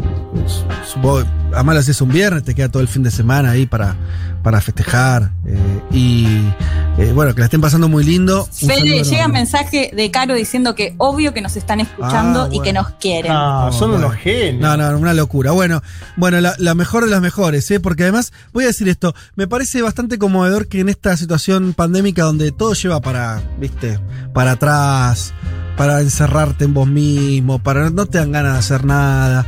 Aún con todo ese contexto, eh, ellos dos, Caro y Ezequiel, eligieron, dijeron, nada más sí, no, hay pandemia que nos vaya a detener. Si nos queríamos casar, nos vamos a casar. Eh, yo creo que el año pasado, haciendo un poco de memoria, hablábamos de esto de que el casamiento ojalá fuera ya con la pandemia terminada. Bueno, pobres, la verdad que no estamos lejos de esa situación. Eh, éramos más optimistas en octubre del año pasado, ¿no es cierto? Yo Sí. no, yo no, pero escúchame, eh, le, le- le digo a las y los oyentes a ver quién ahora supera a esta pareja, porque hay que hacer algo que lo supere. Sí. No me imagino qué es, pero desafío públicamente a las y los oyentes de un mundo de sensaciones a que superen a esta pareja. Bueno, veremos si eso es posible. Eh, che, em, bueno, habiendo hecho este, este saludo enorme, este agradecimiento por las cosas ricas que nos mandaron, eh, vamos a meternos en lo que sigue, que tiene que ver con eh, el que de nuevo viejo. Ustedes saben la sección donde tratamos de contar cos- alguna cuestión que tenga que ver con pensar el mundo hacia adelante en un sentido eh, positivo, ¿no? De mejorar este mundo que tenemos. Veremos si sale en esta. En esta oportunidad, porque es más o menos difícil lo que, lo que me elegí como, como idea. Por un lado, tiene que ver con algo que estamos discutiendo mucho, que tiene que ver con las patentes. Todo el debate alrededor de la liberación de las patentes, si eso sirve o no, o cuánto sirve. Eh, aprovecho para decirles que eh, también de este tema como de otros temas vinculados a la patente está disponible el nuevo podcast de Futurock, conducido nada más y nada menos que por el eh, prestigiosísimo Ernesto Resnick, el biólogo molecular y biotecnólogo. Algunos lo deben seguir en las redes sociales, otros lo habrán visto en distintos medios de comunicación muy activo en los últimos meses. Está haciendo todos los días PCR de lunes a viernes y eh, en eh, creo que el tercero, la tercera entrega que salió el jueves, cuarta si no me equivoco, bueno, habló de ese tema, de la cuestión de las patentes y muy recomendable escucharlo. ¿Qué les iba a comentar por mi parte? Bueno, obviamente que el debate sobre las patentes se da en medio de una pandemia. Esto es medio obvio, pero hay que decirlo. No, es un debate abstracto solamente, o si bien sí, eh, en otras épocas se discutió eh, la pertinencia o no de que haya patentes. Bueno, eh, obviamente que en este contexto, ¿sí? discutir si alguien tiene derecho exclusivo sobre un invento o una obra, en tiempos donde eso juega un papel, diría, la supervivencia de la humanidad, bueno, tiene otro color, ¿no es cierto?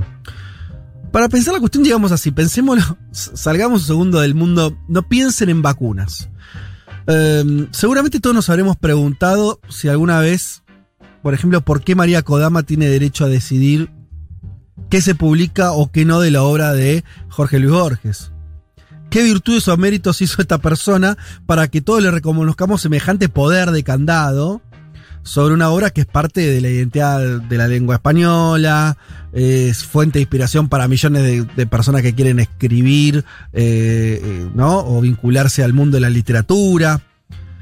Diría que Borges es parte de la identidad nacional. Así y todo, su viuda, María Kodama, tiene el derecho, ¿no? La patente, diríamos, sobre la obra de Borges y decide si se publica tal obra, si no, recibe las regalías, etc.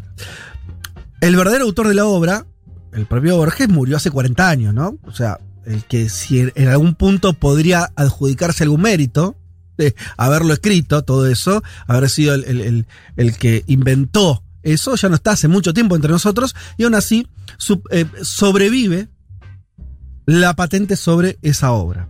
No, no, es algo que pase solamente, obviamente, en el caso de Borges, pasa en general, pero para pensar el problema, ¿no? Eh, lo quería sacar de lo que tenemos todos en la cabeza que tiene que ver con las vacunas. Hoy el mundo entonces se, se, pregunta, volvamos a la pandemia, si ese derecho a la exclusividad, a decidir si alguien puede o no copiar, usar, comercializar las vacunas contra el coronavirus, tiene que tener un límite en una situación como una pandemia donde ya hay un montón de limitaciones.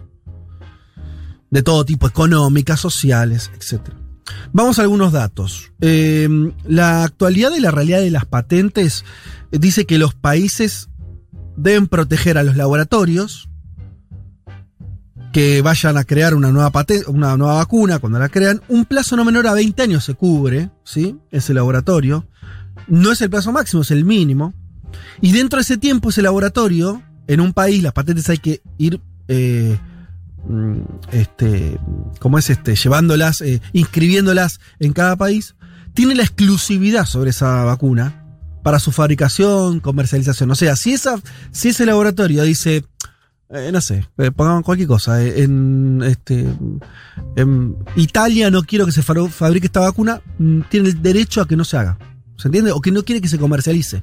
O el valor de comercializa comercialización es uno u otro, ¿sí?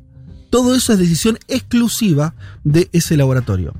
Todo esto está estipulado en algo que se llama el Acuerdo sobre los aspectos de los derechos de la propiedad intelectual relacionados con el comercio, ADPIC, que rige a nivel mundial. ¿Por qué rige a nivel mundial? Porque la mayoría de los países lo adhirieron a este acuerdo en los años 90. La Argentina lo hizo, por ejemplo, en el año 95. Obviamente, ¿qué dicen algunos en relación a esto? Bueno, eh, lo hemos. En, esta radio, eh, Julia Mengolini lo hizo en su programa, decía el podcast de, Resnick, se ha hablado en varios programas sobre esta cuestión. Eh, Médicos Sin Fronteras, la propia OMS, por supuesto, sanitaristas de todo el mundo, científicos, etcétera, etcétera, se pronuncia sobre esto. Muchos de ellos dicen cosas, por ejemplo, como esta. Se producen unas 12 millones de dosis por día hoy, en medio de la pandemia, contra el coronavirus. 12 millones de dosis por día. Se podrían producir 60 si no hubiera patentes. Algunos dicen que de no existir la patente, esta limitación donde son los laboratorios los que deciden me puedes copiar o no me puedes copiar, te puedo prestar o no eh, est- este, este- esta receta con la que hicimos la vacuna, puedo no cobrarte el royalty, etcétera. Bueno, si eso no existiera, se multiplicarían la producción de vacunas. ¿Qué dicen las farmacéuticas en este contexto de pandemia? No dicen tenemos derecho a enriquecernos mientras el mundo se muere por coronavirus, ¿no? Nunca nadie eh, eh, eh, expone su crimen, pero dice, el, gran argumento que encontraba fácil de las farmacéuticas es, aunque se suspendieran hoy las patentes, no hay sitios donde producir las nuevas vacunas. O sea, no es un problema la, la patente, sino que el problema es dónde se fabrica. Algo de razón eh, tienen. Bueno, uno puede decir que, claro, cualquier producción tiene un límite, ¿sí? Es verdad que hace un año, o hace, sí, eh, un año, un poquito más, el coronavirus no existía en nuestras vidas, por lo tanto no había ninguna fábrica, ningún laboratorio, ni inventando la vacuna, ni menos produciéndola, y en menos de un año, todos los países, todos los gobiernos quieren tener millones de dosis disponibles y escalar esa producción, obviamente que no es fácil, se viene haciendo. ¿Sí? Al mismo tiempo, vos tenés ejemplos donde de pronto, vamos a poner un ejemplo nimio para lo que es la pandemia a nivel- mundial, el laboratorio Richmond en Argentina hace un acuerdo con el Instituto Gamaleya, como sabemos que son los que inventaron la Sputnik 5, eh, B, cada tanto digo 5 por el numerito, Eh, y de pronto, al trasladar la transferencia y el permiso para producirla, se produce. Está bien, lleva un tiempo, unas semanas, unos meses, pero no estamos hablando de años. Uno lo que tiende a pensar es que si esto estuviera mucho más desregulado y, hubiera eh, un manejo en términos farmacéuticos, en términos de patentes, en términos de comercialización, donde se dijera esto es una cuestión de salud mundial, por lo tanto vamos a poner, eh, vamos a, eh, a eliminar cualquier traba legal, claramente la producción tendería a aumentar. Es muy difícil saber cuánto, cuánto tiempo llevaría, si es de 12 millones a 60 como dicen acá, o es más o es menos, pero no cabe duda que ayudaría. Les tiro un dato que es bastante impresionante. Todavía a nadie le importa el precio de las vacunas porque, claro, están salvando vidas. La verdad que, y está bien que no nos importe tanto si el Estado argentino paga 13 dólares, 5, 7 u 8, porque estamos en un momento donde cada avión que llega, digo Argentina como podemos decir cualquier país del mundo, cada avión que llega o cada eh, nuevo este, contingente de vacunas que, llegan y son puestas en una población es motivo de festejo. Pero en un tiempo, en un año, en dos, cuando la situación sea un poquito, por ahí un poco menos acuciante, pero haya que seguir vacunando. Cuando hayas vacunado el 60, el 70% de la población, pero tengas que seguir manteniendo planes de vacunación en relación al coronavirus muy masivos, suponemos que esto puede ser así, el precio va a ser un tema, porque sobre todo estados como el nuestro o más pobres eh, tengan que seguir eh, comprando vacunas, va a empezar a ser un tema cuánto salen esas vacunas. Los propios, la, la propia industria farmacéutica a nivel internacional, en un giro medio extraño de su argumentación, para sostener que las patentes son necesarias, dice que cuando el precio, cuando la, un medicamento deja de tener la patente, o sea, pasa a estar liberado después de una serie de cantidad de años, su precio en el mercado del medicamento, escuchen bien, baja un 77%. Dicho de otra manera, la cantidad, de- del porcentaje del precio cuando compras un remedio que está vinculado a la patente puede ser el más del 70% del precio. Si compras un medicamento que vale 100 pesos, 70 pesos son, estás pagando de royalty. No digo que esto sea así, eso debe ser un promedio, pero la idea de que baja drásticamente es que obviamente cambia la ecuación económica. Entonces, la verdad que cabría preguntarse si para controlar una pandemia donde vas a tener que vacunar, ya lo dijimos acá, a países como la India, por ejemplo, o el continente africano, donde hay un montón de países con muy pocos recursos económicos, va a ser de vida o muerte si eh, vos tenés que pagar semejante eh, royalty o no. ¿Qué dice Raquel González de Médicos Sin Fronteras? Los que, plantan, lo que plantean India y Sudáfrica, esto justamente la diversión de patentes, es que hay laboratorios farmacéuticos y hay fábricas de producción que se podrían poner en marcha si se compartiera el conocimiento. Acá esto es importante porque también lo dice Resnick en- en su, en su podcast. Cuando hablamos de liberación de patentes, estamos hablando de un aspecto del problema. El siguiente, que está vinculado a un punto con, las patentes, pero es mayor, es el traslado de tecnología. O sea, no alcanza con que la farmacéutica no tenga derecho a cobrar o a negar que eh, su invención ¿sí? sea, sea copiada, producida por otros, sino que tiene que decir la receta. Contame cómo lo hiciste para que yo lo pueda hacer. Eso tampoco debería ser tu derecho exclusivo, porque en el medio está la vida de las personas. Entonces Raquel dice, González de Médicos Sin Fronteras dice que si se trasladara eso, claro que cambiaría la ecuación. Eh, si no se comparte el conocimiento ahora mismo, las únicas compañías que pueden fabricar la vacuna son las que tienen la patente. De hecho, esto lo vemos. Las compañías que tejen acuerdos, vuelvo a ser el caso de, de, de Gamaleya, pero podría ser el de otro, el de Pfizer, que también fabrica en distintos lugares, etc. Eh, eh, también eh, limita la cuestión. ¿Se entiende por qué todavía depende de, acuerdos bilaterales entre una farmacéutica y un país, o una farmacéutica y otra farmacéutica? Em, por lo tanto, además de liberar las patentes, hay que hacer la transferencia eh, tecnológica, el famoso know-how. De hecho, esto también es lo que dice Rory Horner, que es el es profesor del Instituto de Desarrollo Global de la Universidad de Manchester en Inglaterra, dice, las vacunas son producto mucho más complejos que fabricar otras medicinas. En 1980, antes de que se estableciera los pre- la protección de las patentes, los laboratorios podían copiar un fármaco en el laboratorio y venderlo por una fracción del precio en la India, por ejemplo, un país que, fabrica muchas vacunas. Era un un proceso relativamente simple, pero para producir una vacuna necesitas la cooperación de la compañía que la inventó y la información sobre un montón de procesos y etapas involucradas en la fabricación del producto. Bueno, hasta acá entonces estuvimos viendo esto, la cuestión de las patentes, la complejidad que significa esto, la necesidad de liberar las patentes y también hacer el traslado tecnológico. eh, pero al mismo tiempo pensaba yo de qué manera nuestra cabeza funciona no solamente, funciona con ideas. O sea, nosotros podemos decir hasta acá, a este tipo de razonamiento que es, estamos en una pandemia, la verdad que las farmacéuticas ya ganan un montón de guita, liberen las patentes, suspéndalas un tiempo y superemos la pandemia. Pero no estaríamos tocando el asunto en su profundidad, en el sentido de preguntarnos, vuelvo a lo de María Kodama, ¿tienen derecho las farmacéuticas a tener patentes? ¿Tienen derecho a tener una exclusividad, a tener el poder absoluto sobre su invención? ¿A poder fijar el precio que quieran? Y acá me meto con algo medio que puede parecer raro, pero eh, hace un tiempo había leído un libro muy interesante sobre la cuestión de la originalidad y la copia.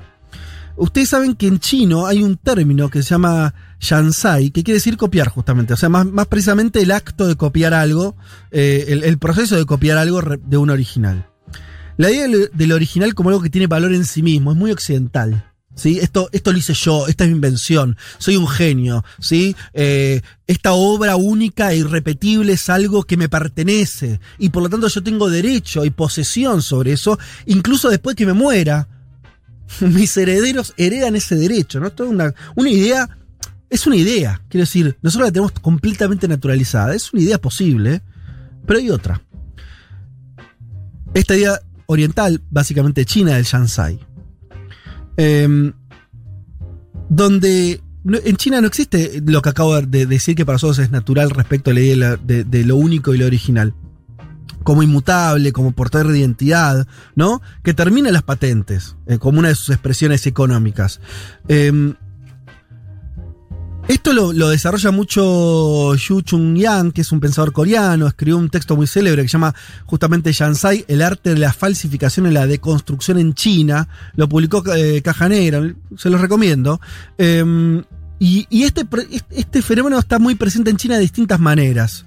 ¿sí? Así fue como copiaron, por ejemplo, la industria occidental. ¿Se acuerdan cuando China era eh, un país eh, primero agrícola, después empezó en los años 70 a abrir su economía, a intentar el desarrollo económico? Lo hizo a partir de copiar la industria occidental. Eh, y cuando digo copiar es la transferencia tecnológica, el know-how, pero también meterle la, la propia identidad china de alguna manera. Es, es un proceso de adaptación, eso la copia. ¿sí? No es una falsificación, es un proceso de adaptación. Hoy ese fenómeno se traslada en China a muchas otras cuestiones comerciales, sociales, culturales. Hay arquitectura Shansai, hay comida Shansai, hay espectáculos artísticos Shansai que son derivaciones de un original, ¿sí? Pero no son vistos como una copia en el sentido occidental que le entendemos nosotros. Ah, mira, está copiando este, qué chanta. Sino que es cómo se entiende parte de la producción cultural, el desarrollo cultural, en este caso, de, de un objeto, de, de- una obra. La idea de la originalidad como algo sagrado, único, individual, en China es modificado y llevado a un plano de. No nos interesa tanto eso, sino la continuidad, ¿no? Algo que, se que permanece el tiempo, no porque sea lo mismo que el original, sino porque sucesivas personas y, temporalidades van agregándole cosas, ¿no? Eh, y eso va mutando. Incluso esto yo no lo sabía, pero muy interesante. La forma de restaurar monumentos históricos en Occidente y Oriente es distinta. En Occidente, cuando restauramos un monumento histórico, la preocupación es que sea lo mismo. O sea, no alteres, ¿no? Esta idea de, bueno, ojo con la refacción de eh, tal monumento o un cuadro para no eh, desvirtuar lo que quiso hacer el autor y demás. En Oriente no, les importa eso. De hecho, la, la- la forma en que se mantienen los, los monumentos históricos no es a partir de, de- eso, sino de respetar cierta esencia, por supuesto, pero se modifican materiales, se sobreimprimen, ¿no? Se, se, se, se vuelven a poner nuevos de alguna manera bajo lo que sería nuestra mirada occidental. ¿Se entiende lo, lo que estoy diciendo? Me parece como muy interesante esta idea. Em, porque además es una idea que libera mucho para mí. Permite pensar esto y permite pensar eh, en salir de la idea de que eh, de la propiedad intelectual desde una mirada ¿no? individual, eh, única, y por lo tanto que va llevando también a que eso tenga que ser retribuido económicamente. Parece que esta idea china eh, de- del Shansai y, de, la copia como algo virtuoso, como algo que, eh, que también implica una serie de derechos más colectivos sobre lo que hacen eh, la- las personas, lo que piensan, lo que inventan, lo que crean, me parece que es bastante más sana y me parece que es una idea bastante nueva en el punto, o por lo menos me parece que sirve para pensar un posible mundo nuevo, porque evidentemente el que tenemos de las patentes, el que tenemos de la, eh, de la, de la idea occidental respecto a la creación, nos trajo a donde nos trajo. Y mirá si no, está bastante claro que en medio de esta pandemia que nos tiene a toda la humanidad eh, asustada, temerosa, enfermándose, muchos muriendo, claramente demostró que no nos llega a ningún lado. Probaría con, en las próximas décadas, probar con la Shansai. Federico Vázquez, Juan Manuel Carr, Leticia Martínez y Juan Elman. Un mundo de sensaciones. De la invención de la rueda a las stories de Instagram. Un mundo de sensaciones. Vázquez, Carg, Elman, Martínez. Ver las cosas desde un rincón del mundo te da otra perspectiva.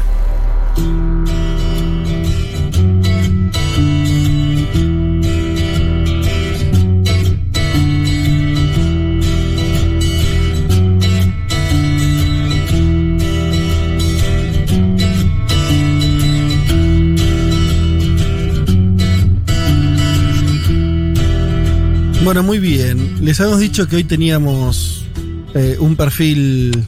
No voy a usar la palabra polémico, porque eso, eso le dejémosle para los portales de noticias vagos. ¿eh? Eh, hay palabras más interesantes. Yo diría interesante es un adjetivo que podría caberle. importante también para entender el siglo XX. Estamos hablando del líder soviético Joseph Stalin, de la cual va a ser el perfil de nuestra Leti Martínez. Así es, nos metemos de lleno con el nacimiento, como arrancamos siempre, de Yosif Vissarionovich Sugasvili, eh, que nace en la ciudad de Gori. Claro, porque gobernación de Stalin, perdón. Stalin es un sobrenombre en realidad, no es el Sí, nombre lo, de lo vamos a contar después porque ya con la revolución rusa es donde Claro. toma sobre todo con fuerza el sobrenombre Stalin.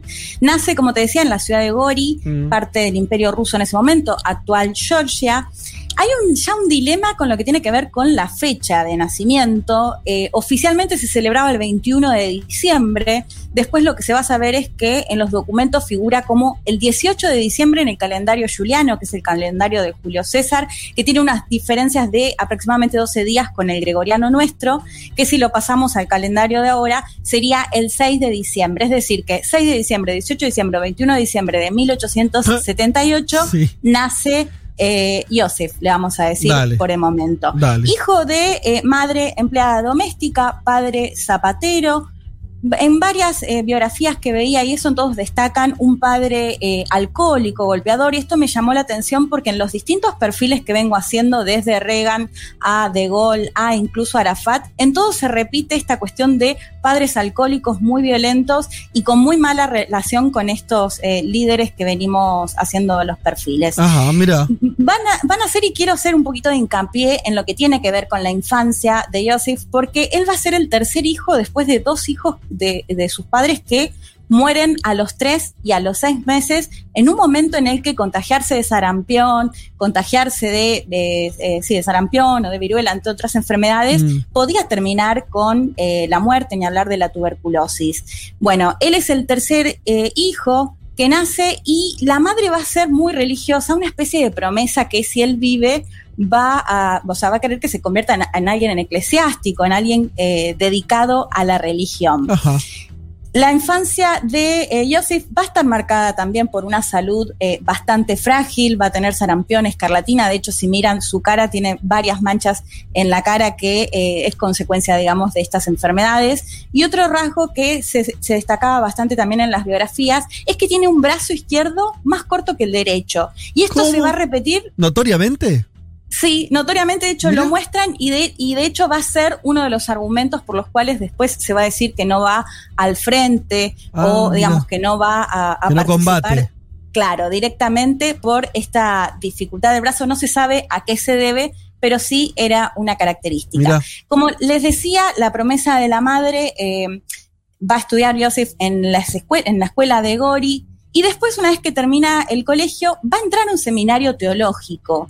Y ahí va a ser donde justamente va a empezar a vincularse con sus compañeros en lo que era un imperio ruso, como lo planteaba Noelia, quien entrevistamos y, y ya la vamos a escuchar, un hervidero de ideas revolucionarias, ¿no? Y ahí va a ser como su primer acercamiento con justamente estas ideas de, la revolución.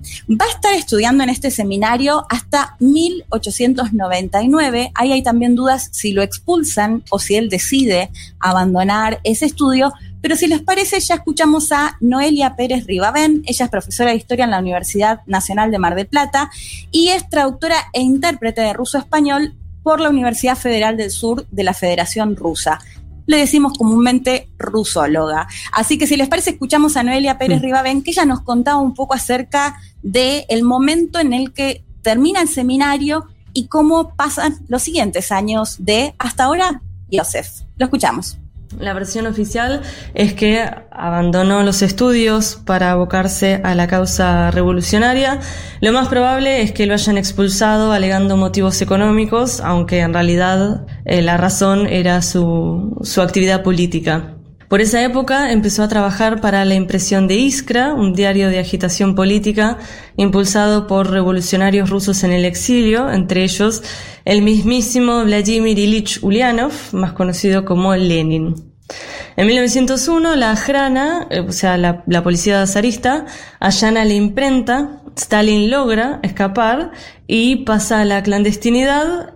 Desde la clandestinidad comandaba los escuadrones de lucha, grupos que se dedicaban a asaltar bancos y obtener recursos para financiar la revolución. Y entre 1902 y 1917 estuvo en el exilio y estuvo detenido en Siberia en múltiples oportunidades. Bueno, estaba comprometido el amigo. Estaba. Sí. Desde joven se había metido este, en Sí, todo el totalmente. proceso revolucionario. A través del diario y después lo que va a marcar entre 1902 y 1917 con la, la revolución rusa ya bien concreta, va a estar eh, en el exilio, va a ser detenido en distintas oportunidades, va a estar en Siberia y eh, en ese momento también es cuando él adopta este nombre de Stalin, que básicamente eh, significa como acero, Stal, y se le agrega lin, que es un sufijo muy común en ruso, Mm. como me contaba del río Lena en el caso de Lenin, que se le agrega in también, de ahí viene, ¿no? ¿Se lo puso Eh, él, el apodo? Se lo puso él en 1912 y ya a partir de 1917 con la Revolución Rusa va, va a ser su apodo oficial. Te preguntaba Y porque así- si te pones ese apodo, te, empezá- o sea, se- te, te habla, pensás bien de vos, ¿no? Se puso Claro, un apodo muy bueno, sí, así sí. se lo empieza a conocer como Joseph Stalin, que va además a hacer, eh, se va a hacer cargo de, de su nombre, de, o de su, su sobrenombre. Eh, te decía, bueno, estos años van a estar marcados por estas detenciones, estos escuadrones de lucha que básicamente asaltaban bancos para recaudar plata con el destino de la revolución. Y a la par se va a casar en 1903, va a ser su primer casamiento, va a tener un hijo que se llama Jacob, de quien vamos a hablar eh, más adelante, y su mujer, su esposa, muere a los 3 o 4 años, a los 22 años de tuberculosis muy joven. Digo esto porque hay quienes plantean que desde ese momento eh, St- Stalin se vuelve un poco complicado psicológicamente o psiquiátricamente. Bueno, esto va a ser una de las teorías que, eh, que esto pasó después de la muerte de su primera esposa. Acero es, eh, no sé si dije acero. Sí, sí, acero, Stalin. sí. Ah, ok. Bueno, después ya con la revolución, con un líder eh, como Lenin, de quien él era o se mostraba bastante devoto, lo que va a pasar en ese marco es que en 1922 va a asumir, va a ser eh, secretario general del Comité Central del Partido Comunista de la Unión Soviética, cargo que va a ocupar hasta poco antes de su muerte en 1953. A la par, en ese mismo año es cuando Lenin sufre un primer infarto cerebral, va a tener otro y finalmente va a morir en 1924. Acá va a empezar justamente todo el dilema por ver quién va a suceder justamente a Lenin y ahí ya empezamos a ver cómo empieza esta di- disputa con León Trotsky, que seguramente habrán escuchado algo. Si les parece, volvemos a escuchar a Noelia Pérez Ribabén, porque ella cuenta muy bien cómo hizo eh, Stalin, quien no figuraba entre los primeros como para reemplazar a Lenin, Sí. y sin embargo termina siendo una estrategia que después termina siendo el líder indiscutido de la Unión Soviética. La escuchamos nuevamente. Tras la muerte de Lenin queda claro que el sueño de un país gobernado por un soviet, es decir, por, por una, por un consejo, una asamblea, por un conjunto de personas, es un sueño irreal y que el poder va a quedar concentrado en una sola persona. Y hay varios candidatos posibles. Y Stalin también estaba, pero estaba como en, las últimas filas. Sin embargo, acá Stalin aplica la lógica de divide y conquistarás. Primero se alía con el centro, con Kamenev y Zinoviev, para sacarse encima a Trotsky, que bueno, tiene que renunciar al partido, luego exiliarse y finalmente, muchos años después, es asesinado en, en México. Una vez eliminado Trotsky, Stalin se alía con Bukharin y Rykov para echar a Zinoviev y Kamenev y luego Stalin se vuelca en contra de la posición de derecha y se saca de encima también a Bukharin y Rykov. O sea que para 1927 Stalin ya es el líder indiscutido de la Unión Soviética. Bueno, rápido, se cargó a todo el mundo en ¿qué? En tres años. Dijo, eh, para el 27 ya estaba todo decidido. Lenin se muere el 24. Me, la cuenta me da eso, que, que en tres años el tipo limpia todo. Exacto, empieza a ser. todos. Sí, literalmente, ¿no? Y bueno, con, particularmente lo que decíamos de Trotsky, que quizás es la pelea que más se conoció. Mm. Eh, de lo que pensaba Trotsky de Stalin se conoce un poco más porque él escribió bastante sobre Stalin. Sí. Ahora no se conoce tanto de Stalin sobre Trotsky. Ajá. Lo que me contaba Noelia es que sí lo acusaba, o sea, el primer dilema se da porque Trotsky plantea que Lenin ya en sus últimos años, en su lecho de muerte, digamos, planteaba un- la idea de que Stalin se estaba haciendo de mucho poder y que había que alejarlo. Eh, bueno, por supuesto esto Stalin lo rechazaba y lo que hacía era acusar a Trotsky de estar muy a la izquierda y a su vez recordarle que en realidad cuando llegaron los bolcheviques, Trotsky era parte de los mencheviques, que era como un ala un poco más moderada, si se quiere, con respecto a los bolcheviques, y que antes de ser menchevique era liberal. Así que era con un poco esto lo que Stalin eh, lo corría, si se quiere, a Trotsky, que bueno, que ya vamos a ver que después va a terminar exiliado en México y asesinado posteriormente. Me encanta lo de las chicanas, digo, porque imagínate eso, o sea, eh, está bien, se Sí. mataban los tipos, pero en un fondo, eso me encanta de la política, en, en el fondo están las chicanas. No, Siempre. o sea, ¿entendés? Eh, eh, el contexto que sea, fusilamiento, lo que sea, vos eras liberal, ¿qué me, Trotsky, Sí. vos, vos sos liberal, ¿qué me venís a correr por izquierda? Esa cosa es hermosa, eh, me parece Sí, sí. un folclore divino. Eh, y o acá sea, no faltaba, o sea, en la Unión Soviética tampoco faltaba. No, porque además las internas que había ahí, mamita querida. Sí. No, pero además estos arreglos, ¿no? Arreglar con uno, después, bueno, vamos a Sí, ver sí. lo que ya hace una vez que además es el líder indiscutido como lo planteaba Noelia. A la par, lo que va a pasar es que en 1919 se va a volver a casar ya con casi 40 años, se va a casar con Nadiesa Aliliubeva, perdón la pronunciación, y lo que va a pasar es que en 1932 ella va a aparecer muerta en la residencia del Kremlin. Primero se había dicho que había sido por una apendicitis aguda, después Mm. se va a saber que tenía un disparo en su cabeza y va a generar todo tipo de teorías acerca de si se suicidó, si la asesinó a Stalin, si la mandó a asesinar. Bueno, todo esto va a generar, como les decía, mucha teoría en torno al, eh, a la muerte o, o asesinato de eh, quien era la segunda esposa de Stalin. Después en lo que tiene que ver con eh, el gobierno, bueno, va a estar marcado al menos por tres puntos. Eh, uno tiene que ver sobre todo con la colectivización e industrialización forzosa, que tiene que ver con la idea de que antes de la Revolución Rusa, Rusia o el Imperio Ruso era mayoritariamente rural, campesina, casi un 90%, muy baja la industrialización. Y lo que va a pasar es que eh, lo que va a hacer Stalin es va a hacer tres eh, planes quinquenales distintos. Bueno, acá lo que va a pasar en gran parte es que en el, o una de las cuestiones, rasgos más llamativos es que en- entre el 30 y el 32 va a haber una hambruna eh, total. De hecho, lo que me contaba Noelia es que en el caso de Ucrania es hasta, hasta el día de hoy que pide que se reconozca como genocidio la cantidad de millones de personas que murieron ni más ni menos por, por hambre, ¿no? La otra cuestión va a tener que ver con las purgas que lleva adelante Stalin. Un poco lo contábamos lo que hizo para quedar como sucesor de Lenin. Lo que va a empezar a pasar, y se calcula que al menos 700.000 miembros de eh, lo que era la Unión Soviética van a ser acusados, en la, gran mayoría se sabe que de forma muy alevosa o con, muy pocas pruebas, y o van a ser ejecutados directamente o van a ser enviados a los gulags, que son esos eh, campos, centros de concentración, de trabajo forzado, donde también van a ir a parar millones de otras personas por otro tipo de eh, delitos, no solo, digamos, eh, prisioneros políticos. Y de hecho acá, bueno, hay que tomar muy con pinzas todos los números que se dan, pero la Sí. cantidad de muertos en este contexto varía tremendamente, Fede, o sea, algunos hablan de un millón, en otros casos hablan hasta de 15 millones de personas que mueren en este, en este contexto. Y tercero y fundamental tiene que ver con eh, la Segunda Guerra Mundial.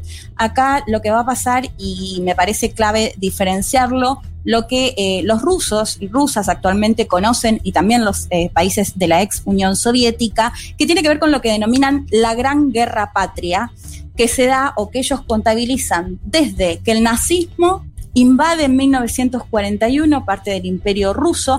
Antes se había firmado un tratado eh, secreto entre Stalin y Hitler, justamente como para no ayudar al enemigo del otro y no, bueno, no invadirse entre ellos. Finalmente esto se termina rompiendo. eh, Hitler invade parte del Imperio Ruso en 1941 y esto culmina lo que se conoce con la Gran Guerra Patria el 9 de mayo de 1945 cuando finalmente el Ejército Rojo llega a Berlín. De hecho, es la celebración más grande que tienen hoy en Rusia, que vemos esos desfiles muy masivos, ¿no? Que muestran los distintos armamentos. Bueno, es en celebración de esto. Esto sucede durante el estalinismo también. Acá también en el marco les contaba antes que eh, su primer hijo, Yakov, del primer eh, matrimonio, va a ser eh, un detenido, un prisionero del nazismo, y cuando se enteran que es hij- hijo de Stalin, intentan intercambiarlo Ajá. por prisioneros eh, alemanes, prisioneros eh, nazis. y Stalin les va a decir que no, su hijo va a terminar muriendo en un campo de concentración nazi, en, bueno, una historia ¿no? que, que demuestra una vez más mucha, mucha frialdad de, de parte de Stalin para con su propia familia, bueno, ni hablar de las, de las sospechas sobre, sobre su, su segunda esposa. Lo que va a pasar va a ser que eh, después de la Segunda Guerra va a quedar muy bien posicionado con esto que les comentaba y lo que se conoce como la Gran Guerra Patria. Acá yo le preguntaba a Noelia, bueno, ¿cuál es el, el imaginario que se tiene sobre Stalin? ¿no? Porque ella me planteaba que es una figura eh, que genera controversia, incluso por ahí en, en la misma izquierda, ¿no? En quienes eh, apoyaron o apoyaron a la Unión Soviética.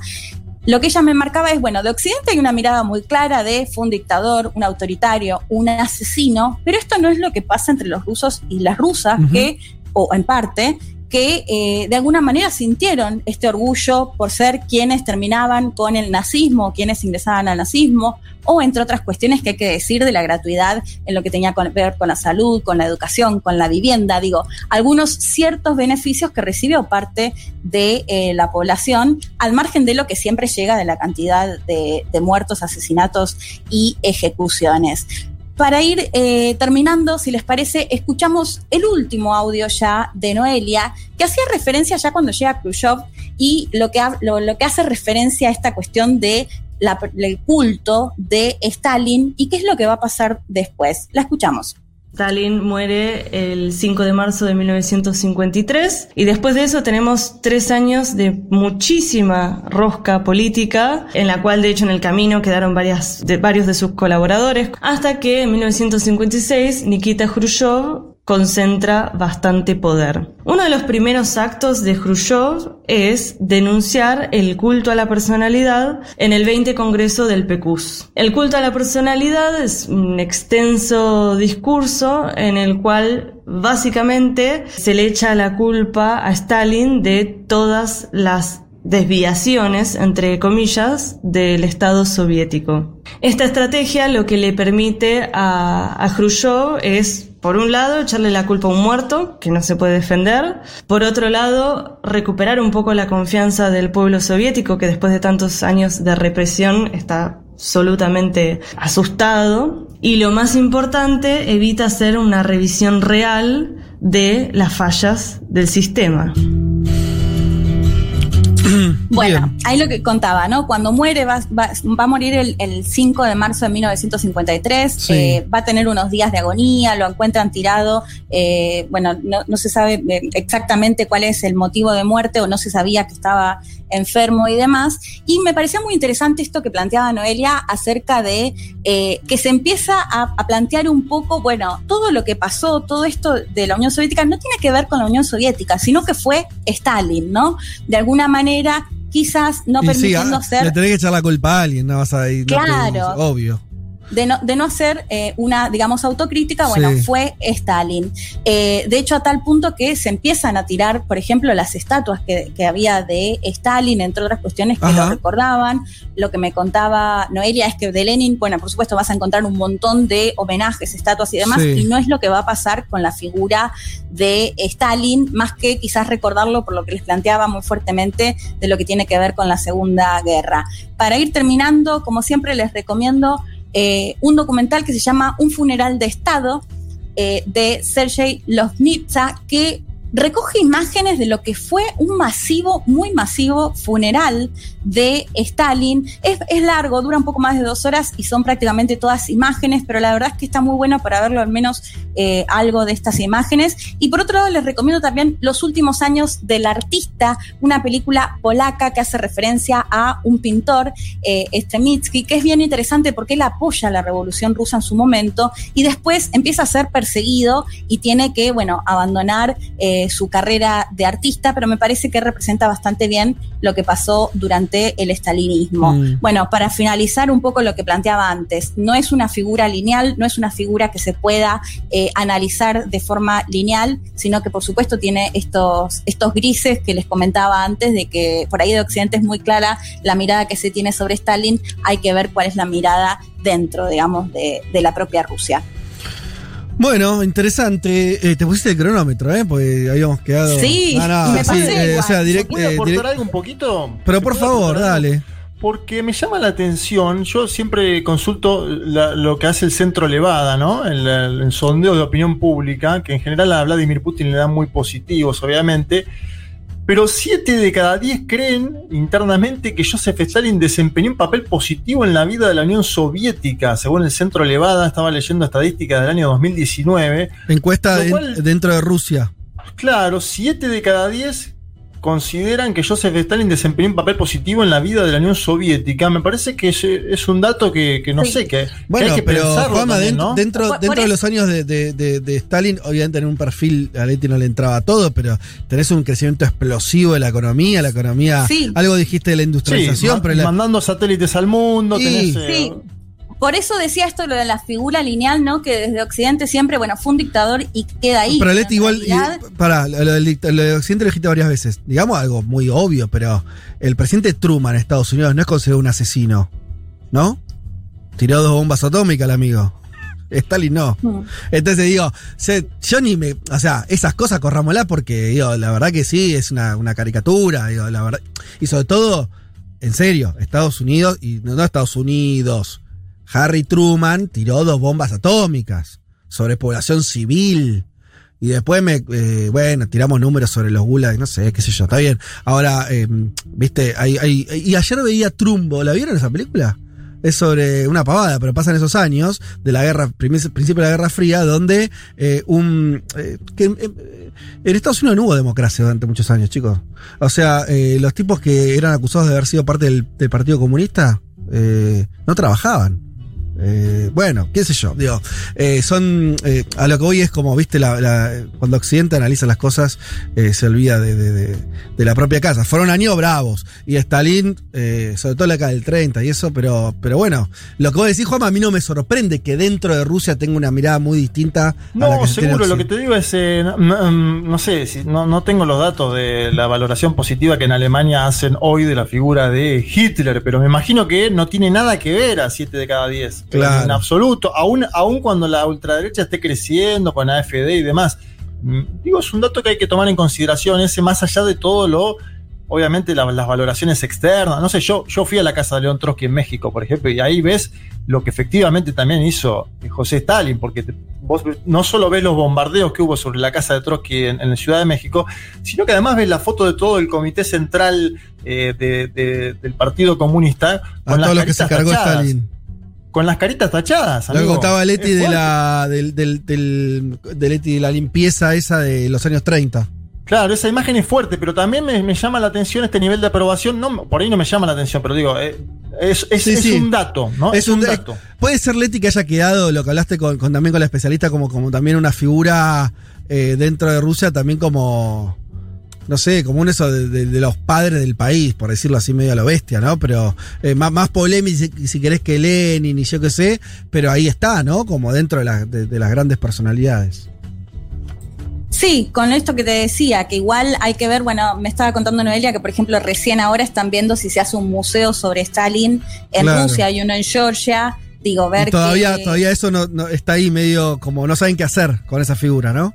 Exacto, Claro. como que es una figura que quizás incomoda, bueno, más allá de esto que, que planteaba Juanma, por ejemplo, del apoyo que, que aún hoy recibe. Espectacular perfil sobre Stalin de Leticia Martínez. Algo huele a podrido en Dinamarca. Bueno, en todo el primer mundo. Federico Vázquez, Juan Manuel Carr, Leticia Martínez y Juan Elman. Un mundo de sensaciones.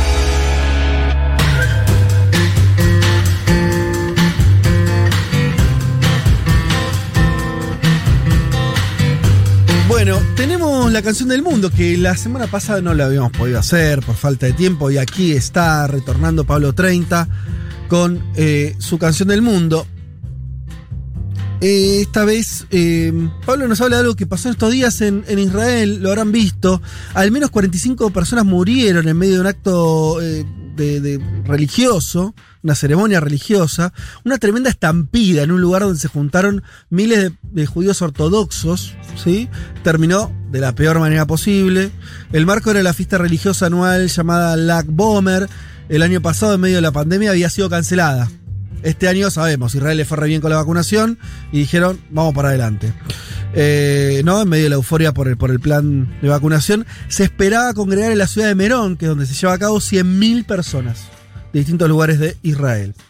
Bien, en medio de uno de los ritos religiosos que se llevan a cabo, una estampida que aún no se sabe bien cómo se originó, provocó una avalancha humana, caídas en el suelo y la muerte de 45 personas, de hombres, básicamente dado que se trataba de un espacio donde la ceremonia participaban solamente hombres. Hay muchas ceremonias en, la religión judía que segregan por sexos. Eh, bien, estos eran hombres. Las autoridades dijeron que intentaron controlar a la multitud, pero esto fue imposible. No hicieron caso a las medidas sanitarias, ni de distanciamiento, etcétera, etcétera. Un testigo dijo, el regocijo se convirtió en duelo, una gran luz se convirtió en una profunda oscuridad. Hablando de multitudes, de estampidas, de oscuridad y de luz, vamos a escuchar una banda israelí cercana a estos conceptos y, ya van a saber por qué. De enorme referencia internacional, estamos hablando de Infected Mushroom, supongo que muchos la conocen. Em, es un dúo israelí de psytrance y música electrónica experimental. Dicen sobre su estilo en Israel, un par de factores han influido en la proliferación del sonido eh, psytrance en Israel. En primer lugar, debido a que el clima político y social es turbulento, esto permite una salida. El servicio militar obligatorio y debido a que vivimos una sociedad que siempre está en alerta máxima, el psytrance proporciona un equilibrio y un escape para todas las presiones que tenemos en nuestra vida cotidiana, dicen en el dúo. Son muy sol- solidarios, mira qué interesante esto, con lo que hablábamos antes de las patentes. En cuanto a la producción musical, muchos productores amateurs han consultado sobre sus secretos y ellos contestan personalmente. ¿sí? En una entrevista de 2012 detallan directamente algunos tips.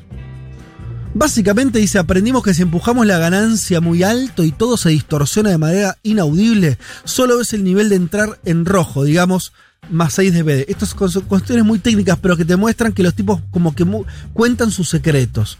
¿sí? Dice que probamos tal cosa y no funcionó y demás, y recomiendan este, esto de la saturación como una forma de llegar como un sonido nuevo. El asunto, y esto es lo que quería- creo quería transmitir Pablo, es que es algo muy raro. ¿Sí? Los productores en general de música son recelosos de sus búsquedas y descubrimientos. Así que es difícil hallar gente que haya llegado a donde quiso y lo comparta. Qué interesante, esto muy vinculado a lo que le decíamos antes. Por lo tanto, hablando sobre esta banda, vamos a escuchar.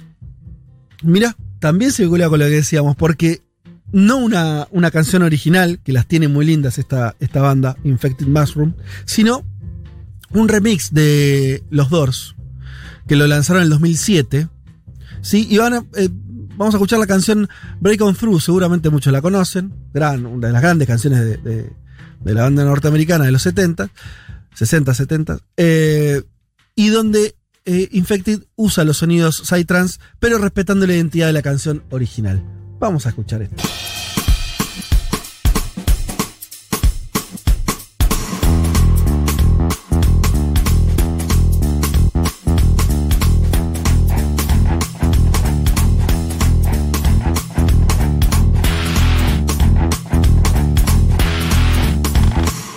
You know the day destroys the night, night divides the day.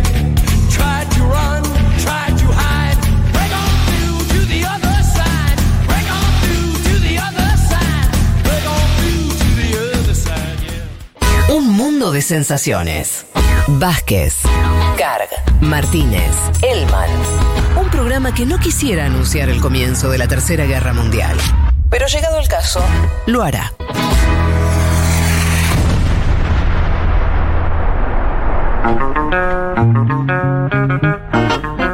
¡Qué temazo! ¡Qué, qué versión, eh!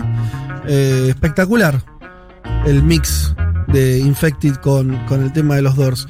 Che, eh, acá preguntan mucho por el libro del que yo hablaba sobre el tema del original y la copia en Occidente y en China. El libro es de Byung-Chun Yan, es un escritor coreano. El libro se llama Shansai, el arte de la falsificación y la deconstrucción en China. Y también consultaban Leti por la peli que recomendaste sobre Stalin.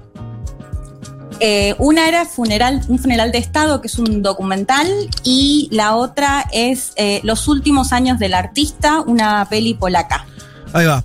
Bien, nos metemos. eh, Elman, ¿estás por ahí? Por supuesto. Ah, bueno. Este. Bueno, tenemos que hablar de los 100 días de Biden. Tenemos que hablar de este gobierno de Biden, al cual, eh, en esto de que a mí me gusta hacer apuestas arriesgadas, yo eh, sostengo que por lo menos hay muchos indicios de que el señor Biden estaría enterrando el neo- ne- neoliberalismo. Eso es algo que dijo Fidel Castro sobre eh, algo que pasó en Argentina en el 2003. Me parece que lo están haciendo los yankees, lo cual es bastante. Sería realmente el entierro, ¿no? Si, lo- si ellos lo hacen, ahí sí estamos hablando de que el capitalismo está en otra fase. Pero bueno, Sí. nos adelantamos mucho. Acá siempre, siempre es una cuestión de perspectiva, ¿no? Todo depende también de, de qué entiendas vos por neoliberalismo, ¿no? O sea, entonces ahí siempre aparece esa dirigencia. Lo podemos discutir. Ante todo, quiero que sepan, eh, chiques, ya estoy con cronómetro, ¿eh? Sí, Eh, perfecto. Y me pone un poco nervioso. No, decirlo, no. es te desconcentra, porque va muy rápido.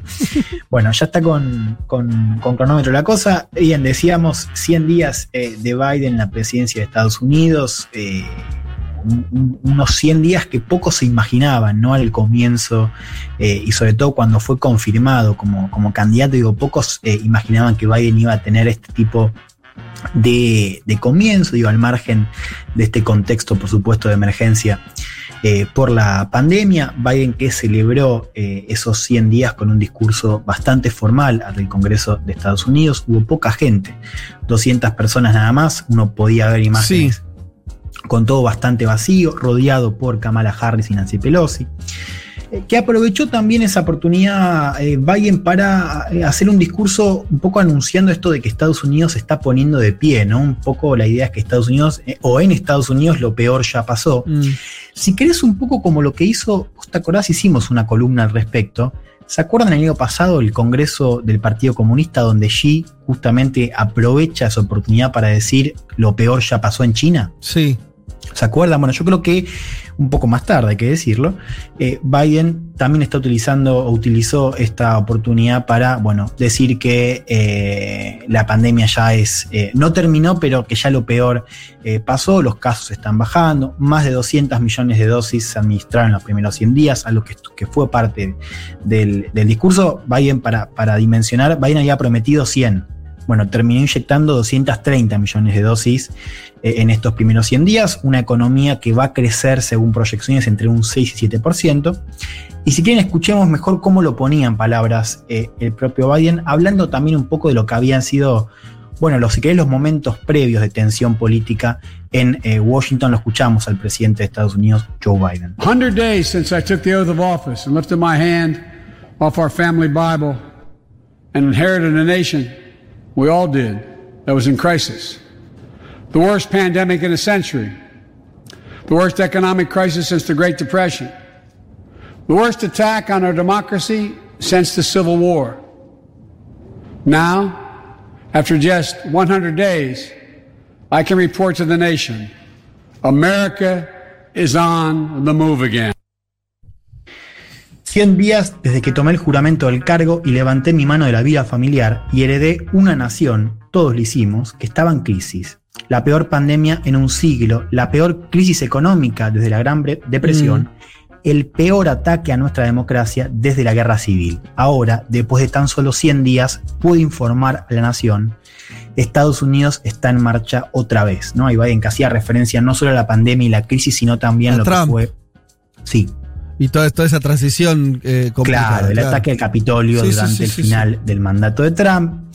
Eh, Biden que también aprovechó el discurso y sobre todo esa semana para anunciar lo que es la última pieza de su paquete legislativo. Hablamos de un programa eh, para ampliar y mejorar la seguridad social de familias eh, e infancias. Son eh, casi 2 mil millones de dólares que van a ir para cubrir gastos básicos de familia, reducir costos de seguro médico, ampliar por cuatro años la educación pública.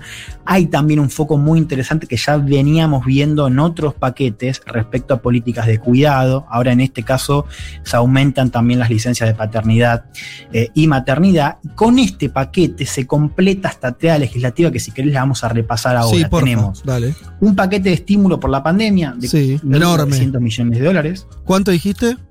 1.900 millones de dólares. Es este paquete que contempla, por ejemplo, ayudas a familias por 1.400 dólares. Bueno, ese paquete ya se aprobó.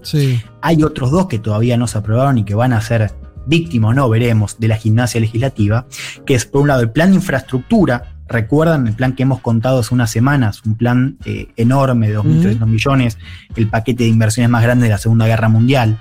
Lo que es para mí además el, foco, para mí de estos tres el más, el más importante, el más significativo, si querés, es el plan de infraestructura. Sí, que del cual habló en su discurso bastante también. Bueno, eso lo vamos a ver ahora, sí, totalmente. ahí, yo creo que... Ese todavía entonces Elman no está aprobado.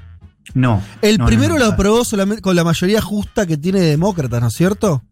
Eh, sí, lo, aprobó eh, con esto que hemos comentado también, que es el, proceso de, reconciliación presupuestaria, que, básicamente lo que hace es, eh, con, las leyes que afectan al presupuesto, se elimina lo que es em, la regla, supera lo que es el, filibusteo que implicarían 10 votos republicanos. O sea, lo traduzco, se puede pasar por mayoría simple. Eso fue lo, pasa por mayoría simple, que es la que tiene.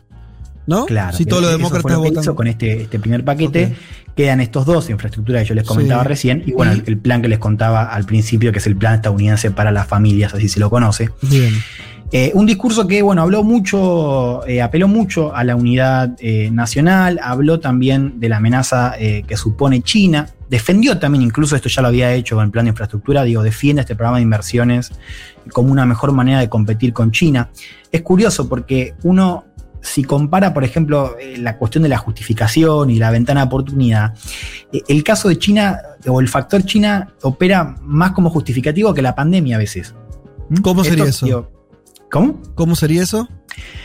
Que cuando Biden justifica este momento para avanzar con un programa radical, muchas veces el factor China, es decir, esta idea de que eh, tenemos un enemigo. Futuro, sí y, que invirtiendo más es la mejor manera de competir hacia afuera, invirtiendo más adentro, infraestructura y demás, es la mejor manera de competir con China. Digo, este factor a veces pesa mucho más que, el de la pandemia. Digo, pandemia también podría ser una gran ventana, una gran justificación, lo es, no estoy diciendo que no, pero es interesante cómo este factor China muchas veces, y sobre todo eh, lo vimos en este discurso, bueno, termina siendo eh, la principal justificación muchas veces, ¿no? Para aprovechar este momento y avanzar con este tipo de eh, programas. Uno, un análisis bien rápido podría decir, bueno, también es verdad que el factor China es hoy una de las amenazas que tienen más consenso bipartidario, si querés. La pandemia, bueno, ahí hay una cuestión un poco más dividida respecto a la urgencia. Sí.